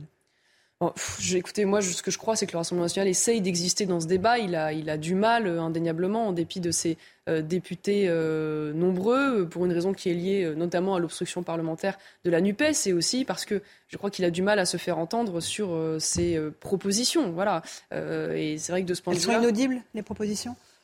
Bah, elles ne sont pas très claires. En tout cas, c'est vrai qu'on sent qu'il y a une critique, mais on ne voit pas quelle est véritablement la proposition euh, euh, derrière. Alors c'est vrai que l'équilibre est difficile. Je vous le dis, nous, nous sommes euh, à Reconquête pour un allongement de la durée de travail. Ah, vous êtes exact. votre projet, c'est celui d'Emmanuel Macron. C'est ça qui est extraordinaire. Pas tout, pas tout à fait quand même, parce que comme je vous... 64 ans, c'est bien ça? Oui, tout à fait. Et avec 43 ans d'annuité, on est bien d'accord? Alors, il y a des, en effet des propositions qui sont reprises, mais comme je vous le disais, cette réforme ne fonctionnera, ne sera efficace que si elle s'inscrit plus largement dans une politique d'emploi et de natalité. Parce que si on n'augmente pas le nombre de cotisants et si on ne fait pas en sorte que les gens puissent avoir du boulot, il ne faut pas espérer que d'ici quelques années, euh, euh, on échappe de nouveau à un allongement. C'est ce qui se passe d'ailleurs en Italie parce qu'il n'y a pas de politique cohérente. Donc dire que c'est exactement la même chose, euh, il y a des mesures en effet qui ont été senior. reprises. Éric Zemmour, pendant la campagne 2022, mettre en place un index senior pour encourager les entreprises à, embaucher les seniors. Tout à fait. Nous, on part du principe que le régime est en déficit. On ne va pas se battre sur les chiffres, mais en tout cas déficit dans tous les cas de figure. Mhm. Donc il faut une réforme pour, pour sauver ce système mhm. de répartition, tout simplement, et faire en sorte que les pensions ne baissent pas. Et c'est vrai que nous, on fait un choix, celui de ne pas faire en sorte qu'on fasse peser davantage de cotisations sur les actifs à un moment donné où les travailleurs ont déjà du mal à avoir un pouvoir d'achat respectable et que les charges sur les salaires sont déjà très lourdes. Voilà, c'est un choix mm. de société, mais une fois de plus, euh, ça implique une vision cohérente. Et la vision cohérente, je ne, je ne la vois pas en ce qui concerne euh, le, le mais, LREM. Mais fondamentalement, vous l'auriez voté, donc, ce texte, puisqu'il reprend ah, quasiment trois des quatre points de programme d'Éric Zemmour. Pas dans les conditions euh, qui sont celles d'aujourd'hui, puisque je vous le redis une fois de plus, les prérequis pour moi n'y sont pas. Mhm. Les prérequis n'y sont pas. Parce qu'on a, a, un taux de chômage qui n'a jamais été aussi bas depuis 10 ans. Oui, à ceci près qu'à côté de ça, euh, nous avons déjà comment dire, un taux de chômage qui baisse, mhm. mais qui euh, induit la création d'emplois qui sont souvent des emplois précaires. Hein. Mhm. Donc ça, c'est quand même une première chose. Et la deuxième chose, c'est que moi, je ne vois pas, je compte, plus largement, quand on a aujourd'hui un cadre qui continue de favoriser le dumping social, euh, euh, qui continue de favoriser la concurrence déloyale, qui refuse le patriotisme économique et le fait de favoriser les marchés publics euh, envers les produits fabriqués en France, qu'on a une fiscalité qui est aujourd'hui confiscatoire et donc une compétitivité handicapée tant que tous ces sujets n'auront pas été remis sur la table, bah, pardonnez-moi, je trouve que le rendez-vous n'y est pas. Quand on voit qu'aujourd'hui le gouvernement, euh, par exemple, veut lancer des assises des finances publiques, très bien, pour faire des économies dans les ministères là où ça se justifie, bah, on aurait aimé euh, que, euh, que cette, cette économie générale soit faite avant de demander des efforts aux Français. Et j'y reviens, puisque personne n'en mmh. parle, mais je, je suis convaincu que les Français aussi vivent cette réforme de façon injuste parce qu'à côté de ça, euh, il y a des dépenses euh, qui, pour beaucoup de Français, sont considérées comme indues. Je pense notamment, une fois de plus, aux dépenses liées à l'immigration. Euh, il y a beaucoup de choses à dire là-dessus, mais quand on voit que rien que l'aide médicale d'État va coûter plus d'un milliard encore mmh. par an, oui, commençons déjà par faire en sorte que notre État-providence ne soit pas ruiné et mis à mal par le coût de l'immigration et ensuite, éventuellement, demandera des efforts aux Français. Donc non, je crois que vraiment là-dessus, euh, il y a un contexte qui manque et le résultat, j'en suis absolument convaincu de cette réforme, mhm. c'est qu'on ne verra pas la productivité augmenter, le nombre de travailleurs augmenter parce que tous ces prérequis ne sont pas là. Euh, Emmanuel Macron n'est pas intervenu pendant tout ce débat. Il a laissé sa première ministre en, première ligne. Il a dénoncé euh, des ministres inaudibles et des oppositions qui ont perdu les boussoles, la boussole. Vous êtes d'accord avec lui L'opposition, les oppositions ont perdu leur boussole oui, enfin, à ceci près que parler de boussole en ce qui concerne Emmanuel Macron, c'est quand même euh, l'hôpital qui se moque de la charité. Parce que s'il y en a bien qui manque de boussole et de vision, c'est Emmanuel Macron et, sur tous les sujets. Euh, on parle des retraites, lui-même a changé quand même radicalement d'avis, indéniablement. Euh, on pourrait parler de l'énergie. Euh, mhm. On pourrait parler euh, aujourd'hui euh, d'un président qui a contribué jusque récemment à faire en sorte de s'aborder notre filière nucléaire. On ne va pas y revenir, tout a déjà été très largement dit. Il l'a relancé récemment, il est en train de la relancer. Oui, et c'est très intéressant. et qui, dans le même temps, va auprès de l'Union européenne plaider activement pour la fin des véhicules à moteur thermique d'ici 10 ans.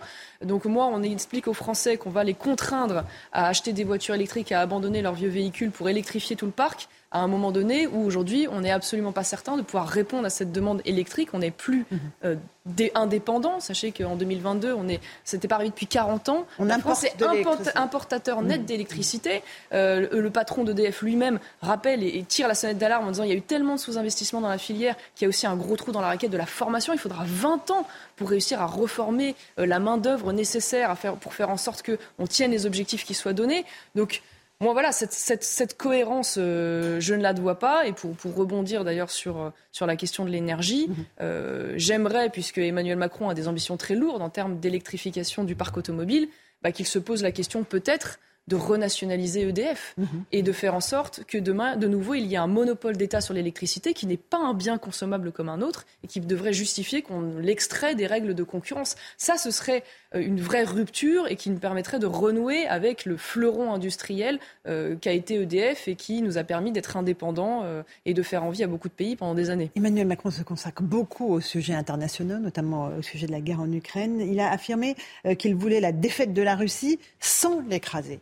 Euh, est-ce que là, vous lui dites qu'il est sur la bonne ligne et Sur la bonne ligne pour, pour arriver un jour peut-être à une solution euh, Alors, plus, négociée entre les deux choses. Sur le, sujet précis, euh, de fait, il a raison, indéniablement, puisque écraser la Russie, ça veut dire, dans son esprit, j'imagine, ne pas risquer de faire tomber Vladimir Poutine. Pourquoi?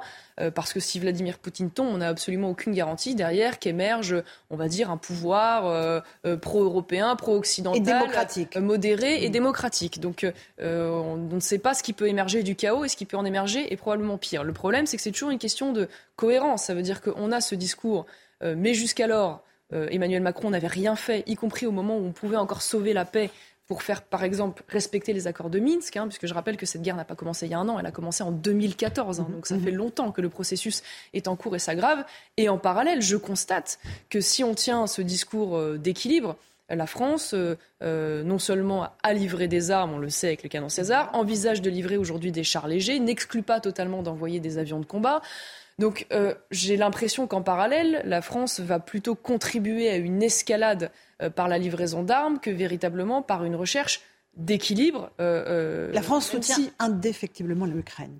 C'est la position mais il y a, beaucoup de manières de soutenir l'Ukraine, notamment financièrement, notamment en formant des effectifs, mhm. notamment, pourquoi pas, moi je suis pas hostile à cela, à ce qu'il puisse y avoir euh, des troupes euh, à la frontière pour mhm. rassurer notamment nos partenaires européens euh, qui pourraient être inquiets, même si moi je, là-dessus j'y crois assez peu, mais qui pourraient être inquiets de l'extension du conflit au-delà des mhm. frontières de l'Ukraine. Pourquoi pas? En revanche, livrer des armes, c'est évidemment un processus extrêmement dangereux. Mais c'est que ils ont besoin de ça. Les ça oui, ça commence par des munitions, ça, ça, ça continue avec les les Césars, les chars, et, puis demain ce sera quoi? Et à quel moment on s'arrête? À quel moment ça devient illégitime? Parce que finalement les Ukrainiens, vous le venez de le dire à l'instant, mhm. ont besoin de tout pour se défendre, et c'est bien légitime. Voilà, le problème, c'est qu'on vient d'apprendre, alors reste à savoir si c'est confirmé, mais que peut-être la Chine envisagerait, selon mhm. les Américains, euh, d'envoyer des armes. On voit bien que le processus d'escalade est quand même en cours et que le risque est important. Et j'ajouterais sur cette question de la livraison. Donc Emmanuel Macron a une position médiane en disant qu'il ne faut pas écraser la Russie. sauf que, oui, dans les mots. Mais euh, concrètement, euh, je ne vois pas cet équilibre-là. Et j'ajouterais, pardon, sur la livraison d'armes, parce que ça, c'est un problème intérieur qui est très important.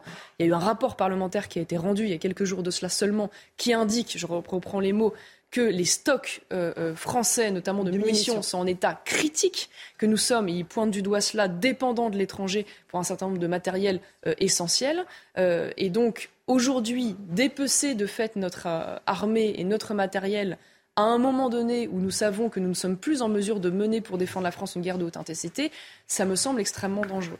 Parce que ce qu'il faut expliquer aux Français, c'est que quand on livre des armes, on doit aussi livrer euh, des, euh, des, pièces de rechange, du carburant, des munitions.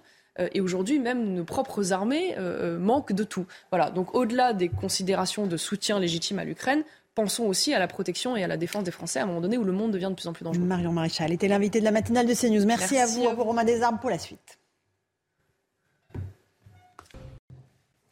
CNews, il est 8h30. Merci d'être là, merci d'être avec nous.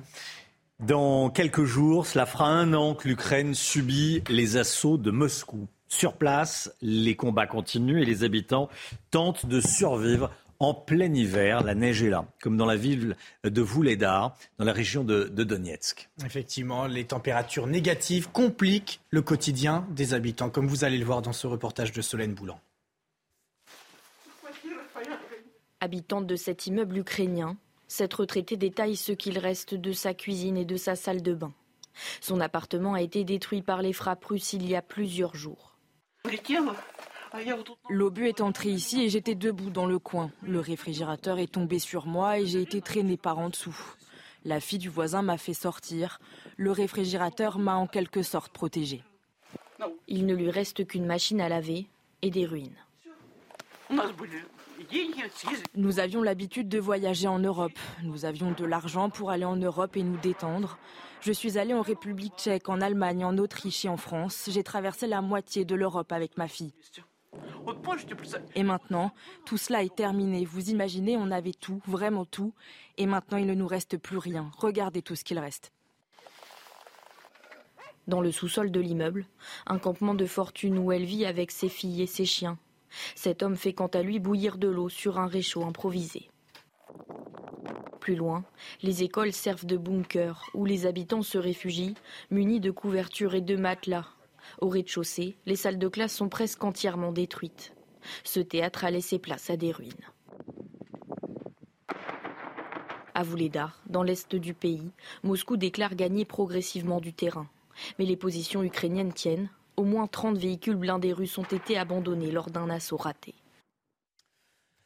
La Chine envisage de fournir des armes à la Russie. C'est ce qu'a dit euh, le secrétaire d'État américain Anthony Blinken, qui s'est entretenu avec son homologue chinois. Pékin envisagerait de fournir un, soutien euh, en armes à, la Russie. Anthony Blinken qui a mis en garde contre les implications et les conséquences euh, pour la Chine si elle venait à apporter un soutien matériel à la Russie. On est avec le général Clermont, général Bruno Clermont. Mon général, Emmanuel Macron a appelé Volodymyr Zelensky hier soir.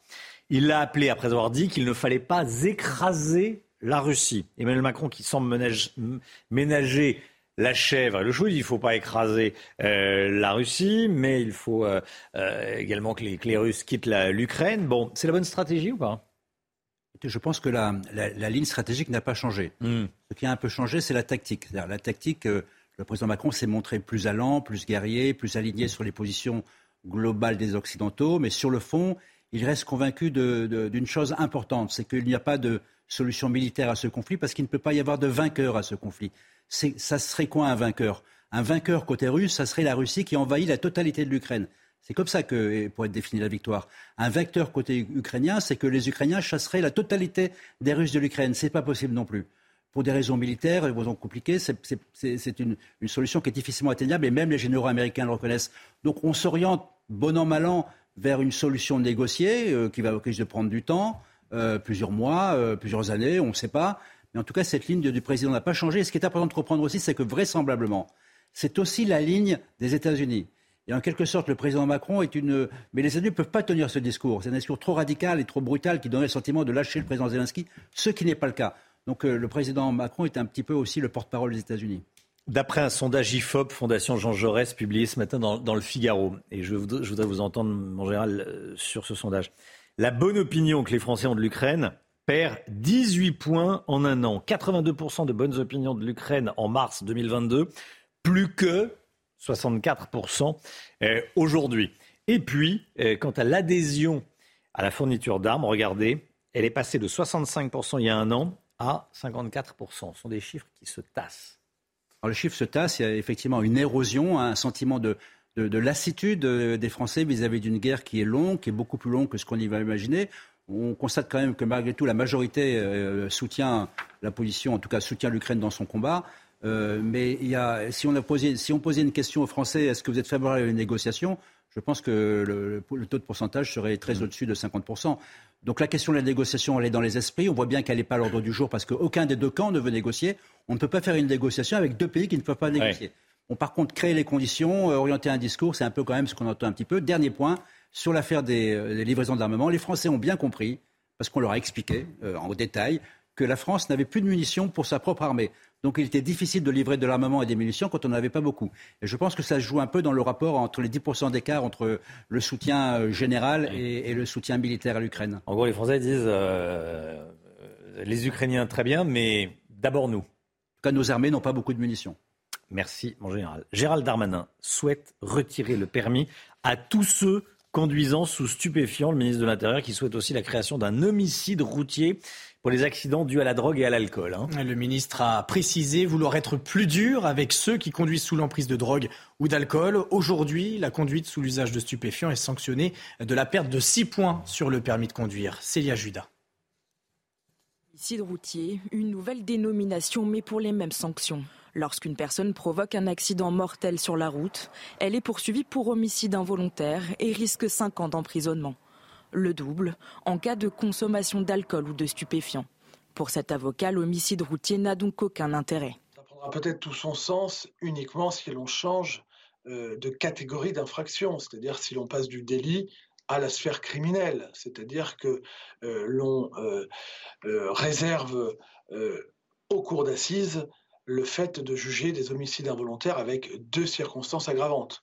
Avancée par le ministre de l'Intérieur Gérald Darmanin, cette mesure était attendue depuis plusieurs années par les associations de défense des victimes de la route. Mais en réalité, peu de chances qu'elle dissuade l'usage de produits illicites au volant. On va en réalité satisfaire un, besoin psychologique des victimes, et je le comprends parfaitement, mais ce n'est pas ça qui va empêcher malheureusement le danger et qui va euh, éradiquer les conduites à risque. C'est pas ça, c'est pas comme ça qu'on mène une politique de sécurité routière.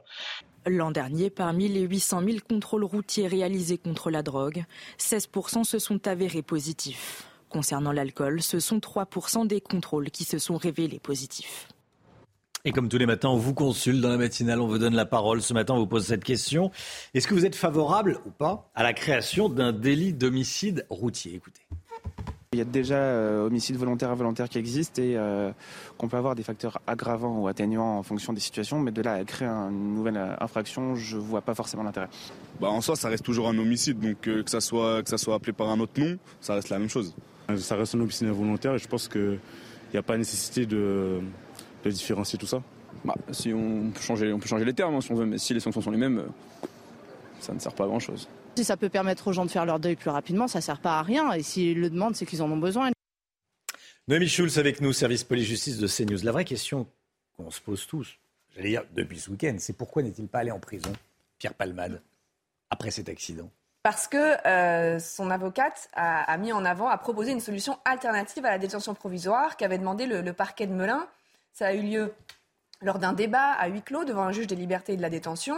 Parquet de avait requis une incarcération et la défense de Pierre Palmade a mis en avant le fait sans doute qu'il avait besoin de soins, d'être traité pour ses nombreuses addictions et a proposé un dossier en disant qu'il pourrait être assigné à résidence dans un hôpital, en l'espèce dans un service d'addictologie de pointe à l'hôpital Paul Brousse euh, à Villejuif, euh, sous bracelet électronique. C'est donc une assignation à résidence sous surveillance électronique. C'est une mesure hein, restrictive de, liberté.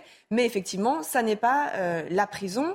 Alors, le parquet de Melun a fait appel de cette décision. Donc, ça sera à nouveau débattu lors d'une audience devant la Chambre de l'instruction de la Cour d'appel de Paris, une audience qui doit avoir lieu dans un délai de deux mois.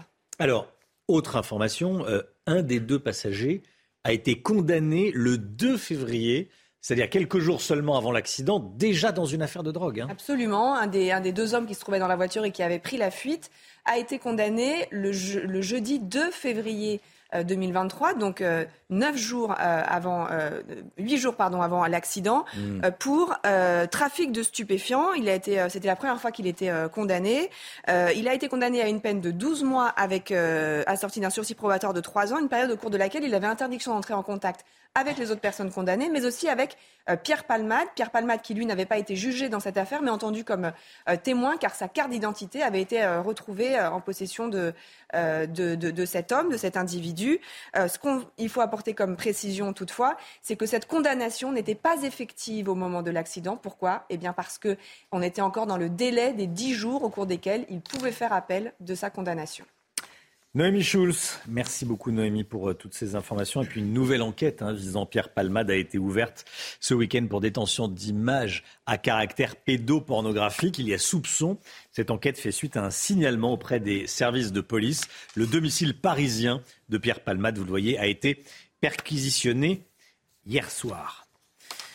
Un tournage de clip de rap qui dérape, c'est le cas de le dire, et plusieurs gardes à vue après un important rassemblement à Toul, en Meurthe-et-Moselle, Augustin. Et à l'origine de ces débordements, la présence de Joule, le rappeur français le plus écouté en streaming. Le maire de la ville déplore un tournage réalisé sans déclaration ni autorisation, avec une mise en danger des spectateurs par des rodéos. Quatre personnes ont été placées en garde à vue. L'une d'entre elles a été euh, mise hors de cause. L'avocat des motards contactés pour le clip explique qu'il n'y avait aucune présence policière lors du tournage. Écoutez pendant ces trois heures, ils n'ont vu aucune voiture de police. C'est-à-dire qu'il n'y a eu aucune intervention policière. Alors j'entendais le maire de Tours, de, pardon, euh, venir se plaindre dans un média en disant vous, comprenez la dangerosité de ceci, la dangerosité de cela. Mais la totalité de l'enquête repose sur les films qui ont, été faits par les caméras de la ville. Où je ne comprends pas, je ne comprends pas pourquoi en trois heures de temps, en trois heures de tournage, il n'y a pas une voiture de police qui s'est déplacé sur zone pour assurer la sécurité des badauds, la sécurité du public, si cette organisation était, était illégale et n'avait pas été déclarée en préfecture. Des parlementaires, des élus de droite et du centre qui ont écrit une tribune dans le journal du dimanche pour dire Sauvez nos églises. Entre 2500 et 3000 édifices pourraient disparaître d'ici à 2030 selon les signataires. D'ailleurs, écoutez Valérie Boyer, sénatrice Les Républicains des Bouches-du-Rhône, qui a également écrit cette lettre on a un vrai défi patrimonial euh, à relever pour plusieurs raisons. Alors, il y a le problème de l'entretien, bien évidemment, et il y a un vrai problème de moyens. Euh, il y a un vrai problème aussi de vandalisme. Je crois qu'aujourd'hui, ben, il est temps qu'il y ait une action concrète, concertée, qu'on aide aussi euh, les, communes à pouvoir entretenir ce patrimoine de la meilleure façon. Et c'est pas qu'une affaire de croyants, c'est aussi une affaire de Français attachés euh, à leur patrimoine. Voilà, des parlementaires à la rescousse des, euh, des églises. Il y a une règle, hein, c'est avant la loi de 1905, euh, c'est la mairie qui s'en occupe. Après, c'est l'Église qui s'en occupe, qui doit, parce que tout est question d'argent, évidemment. la santé tout de suite avec le docteur Brigitte Millot. Docteur Mio avec Zia Compagnie. Gestion du poids avec contrôle du glucose. Premier produit à base d'acarmentia. Disponible sur bionutrix.fr.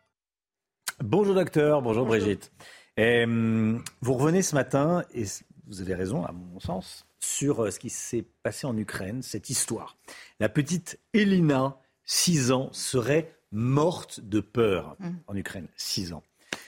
Alors, euh, ce n'est pas seulement une expression, on en avait déjà parlé, mm. euh, mais on peut vraiment mourir de peur Oui, on peut vraiment mourir de peur, on peut aussi mourir de chagrin, on peut aussi mourir de joie. Euh, en fait, il faut comprendre que le cerveau et le cœur sont intimement liés. Et lors d'une grande émotion, le cerveau va commander à nos surrénales, des, glandes qui sont au-dessus des reins, de sécréter ce que l'on appelle des catécholamines. Ce sont des substances du stress, de l'adrénaline, de la noradrénaline et de la dopamine. Et en fait, ces substances, elles peuvent agir sur le cœur et elles vont agir d'une certaine manière un peu différente de ce qui se passe dans l'infarctus, mais ça va provoquer ce qu'on appelle un faux infarctus. En fait, ça va entraîner une dilatation. Vous savez, il y a plusieurs cavités dans le cœur, il y a deux oreillettes et deux ventricules. Et là, ça va entraîner ce qu'on appelle une ballonisation du ventricule. C'est-à-dire que le ventricule, il va gonfler et, et il ne va plus arriver à se contracter parce que la fonction du cœur, c'est de se contracter pour chasser le sang dans toutes euh, les cellules de notre corps. Là, il va gonfler, gonfler, gonfler, il ne va plus arriver à se contracter. Donc, on va avoir les mêmes symptômes qu'un infarctus, avec des fourmillements dans le bras, des douleurs dans la poitrine, un essoufflement. Ça peut aller aussi jusqu'au décès, hein, jusqu'à l'arrêt cardiaque, ce que l'on a vu euh, pour, la, petite Elina. Euh, et, donc voilà le fonctionnement. Donc on a les mêmes symptômes que l'infarctus. Si on fait un électrocardiogramme, on va avoir les mêmes signes sur l'électrocardiogramme. Mais si on regarde les artères, ce que l'on fait quand il y a un infarctus, puisque l'infarctus est dû à une artère qui se bouche, et donc le, tissu euh, du, du, muscle cardiaque ne peut plus, n'est plus irrigué, ne peut plus fonctionner. Ça, c'est le fonctionnement d'un infarctus. Là, les artères, elles sont tout à fait normales. donc ça vient pas du tout de ça. Ça vient de ces substances qui sont libérées lors d'un grand, stress. Et quand on fait une échocardiographie, quand on regarde le cœur avec une, sonde pour voir à quoi il ressemble, eh bien, on s'aperçoit qu'il y a un gros ventricule. Je vais vous montrer ça sur un schéma. Ça, c'est sur l'échocardiographie. On le voit bien. Vous voyez, à gauche, c'est le cœur. Et en fait, ça, s'appelle aussi le syndrome de Takotsubo. Ça a été découvert euh, dans les années 90 au Japon et ça ressemble à une amphore. Et cette amphore sert de piège à poulpe. Mais ça, c'est pour la petite histoire. Regardez à gauche sur ce schéma un cœur normal. Regardez à droite ce qu'on appelle le cœur brisé, le takotsubo. Le ventricule est complètement ballonisé par rapport au ventricule qui est à gauche sur un corps normal. Voilà de, quoi on peut mourir justement quand à un moment. Attention, euh, c'est 4% des syndromes du cœur brisé qui peuvent aboutir à un arrêt cardiaque. Donc, chez la petite Elina euh, qui a été autopsiée, on pense effectivement que c'est un syndrome du cœur brisé. Parce qu'il n'y avait pas de malformation. Il n'y avait rien du tout et les artères étaient normales et en revanche, les enzymes, justement, les hormones, pardon, euh, sont élevées. Alors, ça survient surtout chez les femmes. C'est 9 femmes pour un homme. Il y a sûrement une sensibilité. Et, et quand je vous le disais tout à l'heure, ça ne survient pas que pour une grande peur. Je vous ai mis les principales causes, mais ça peut être aussi une grande joie. Ça peut être une demande en mariage, ça peut être une naissance, euh, ça peut être, vous voyez, c'est une émotion forte. Voilà, dès qu'il y a une émotion forte, ça peut être la perte d'un proche. C'est ce qui s'était passé euh, quand un monsieur avait perdu sa, sa femme dans une fusillade mm. et il avait fait un arrêt cardiaque à 50 ans. Euh, ça peut être la, une rupture amoureuse, une perte d'emploi, une grande peur, une grande joie, comme je vous le disais. Donc on le voit, oui, on peut mourir de peur, on peut mourir de joie, on peut mourir de chagrin.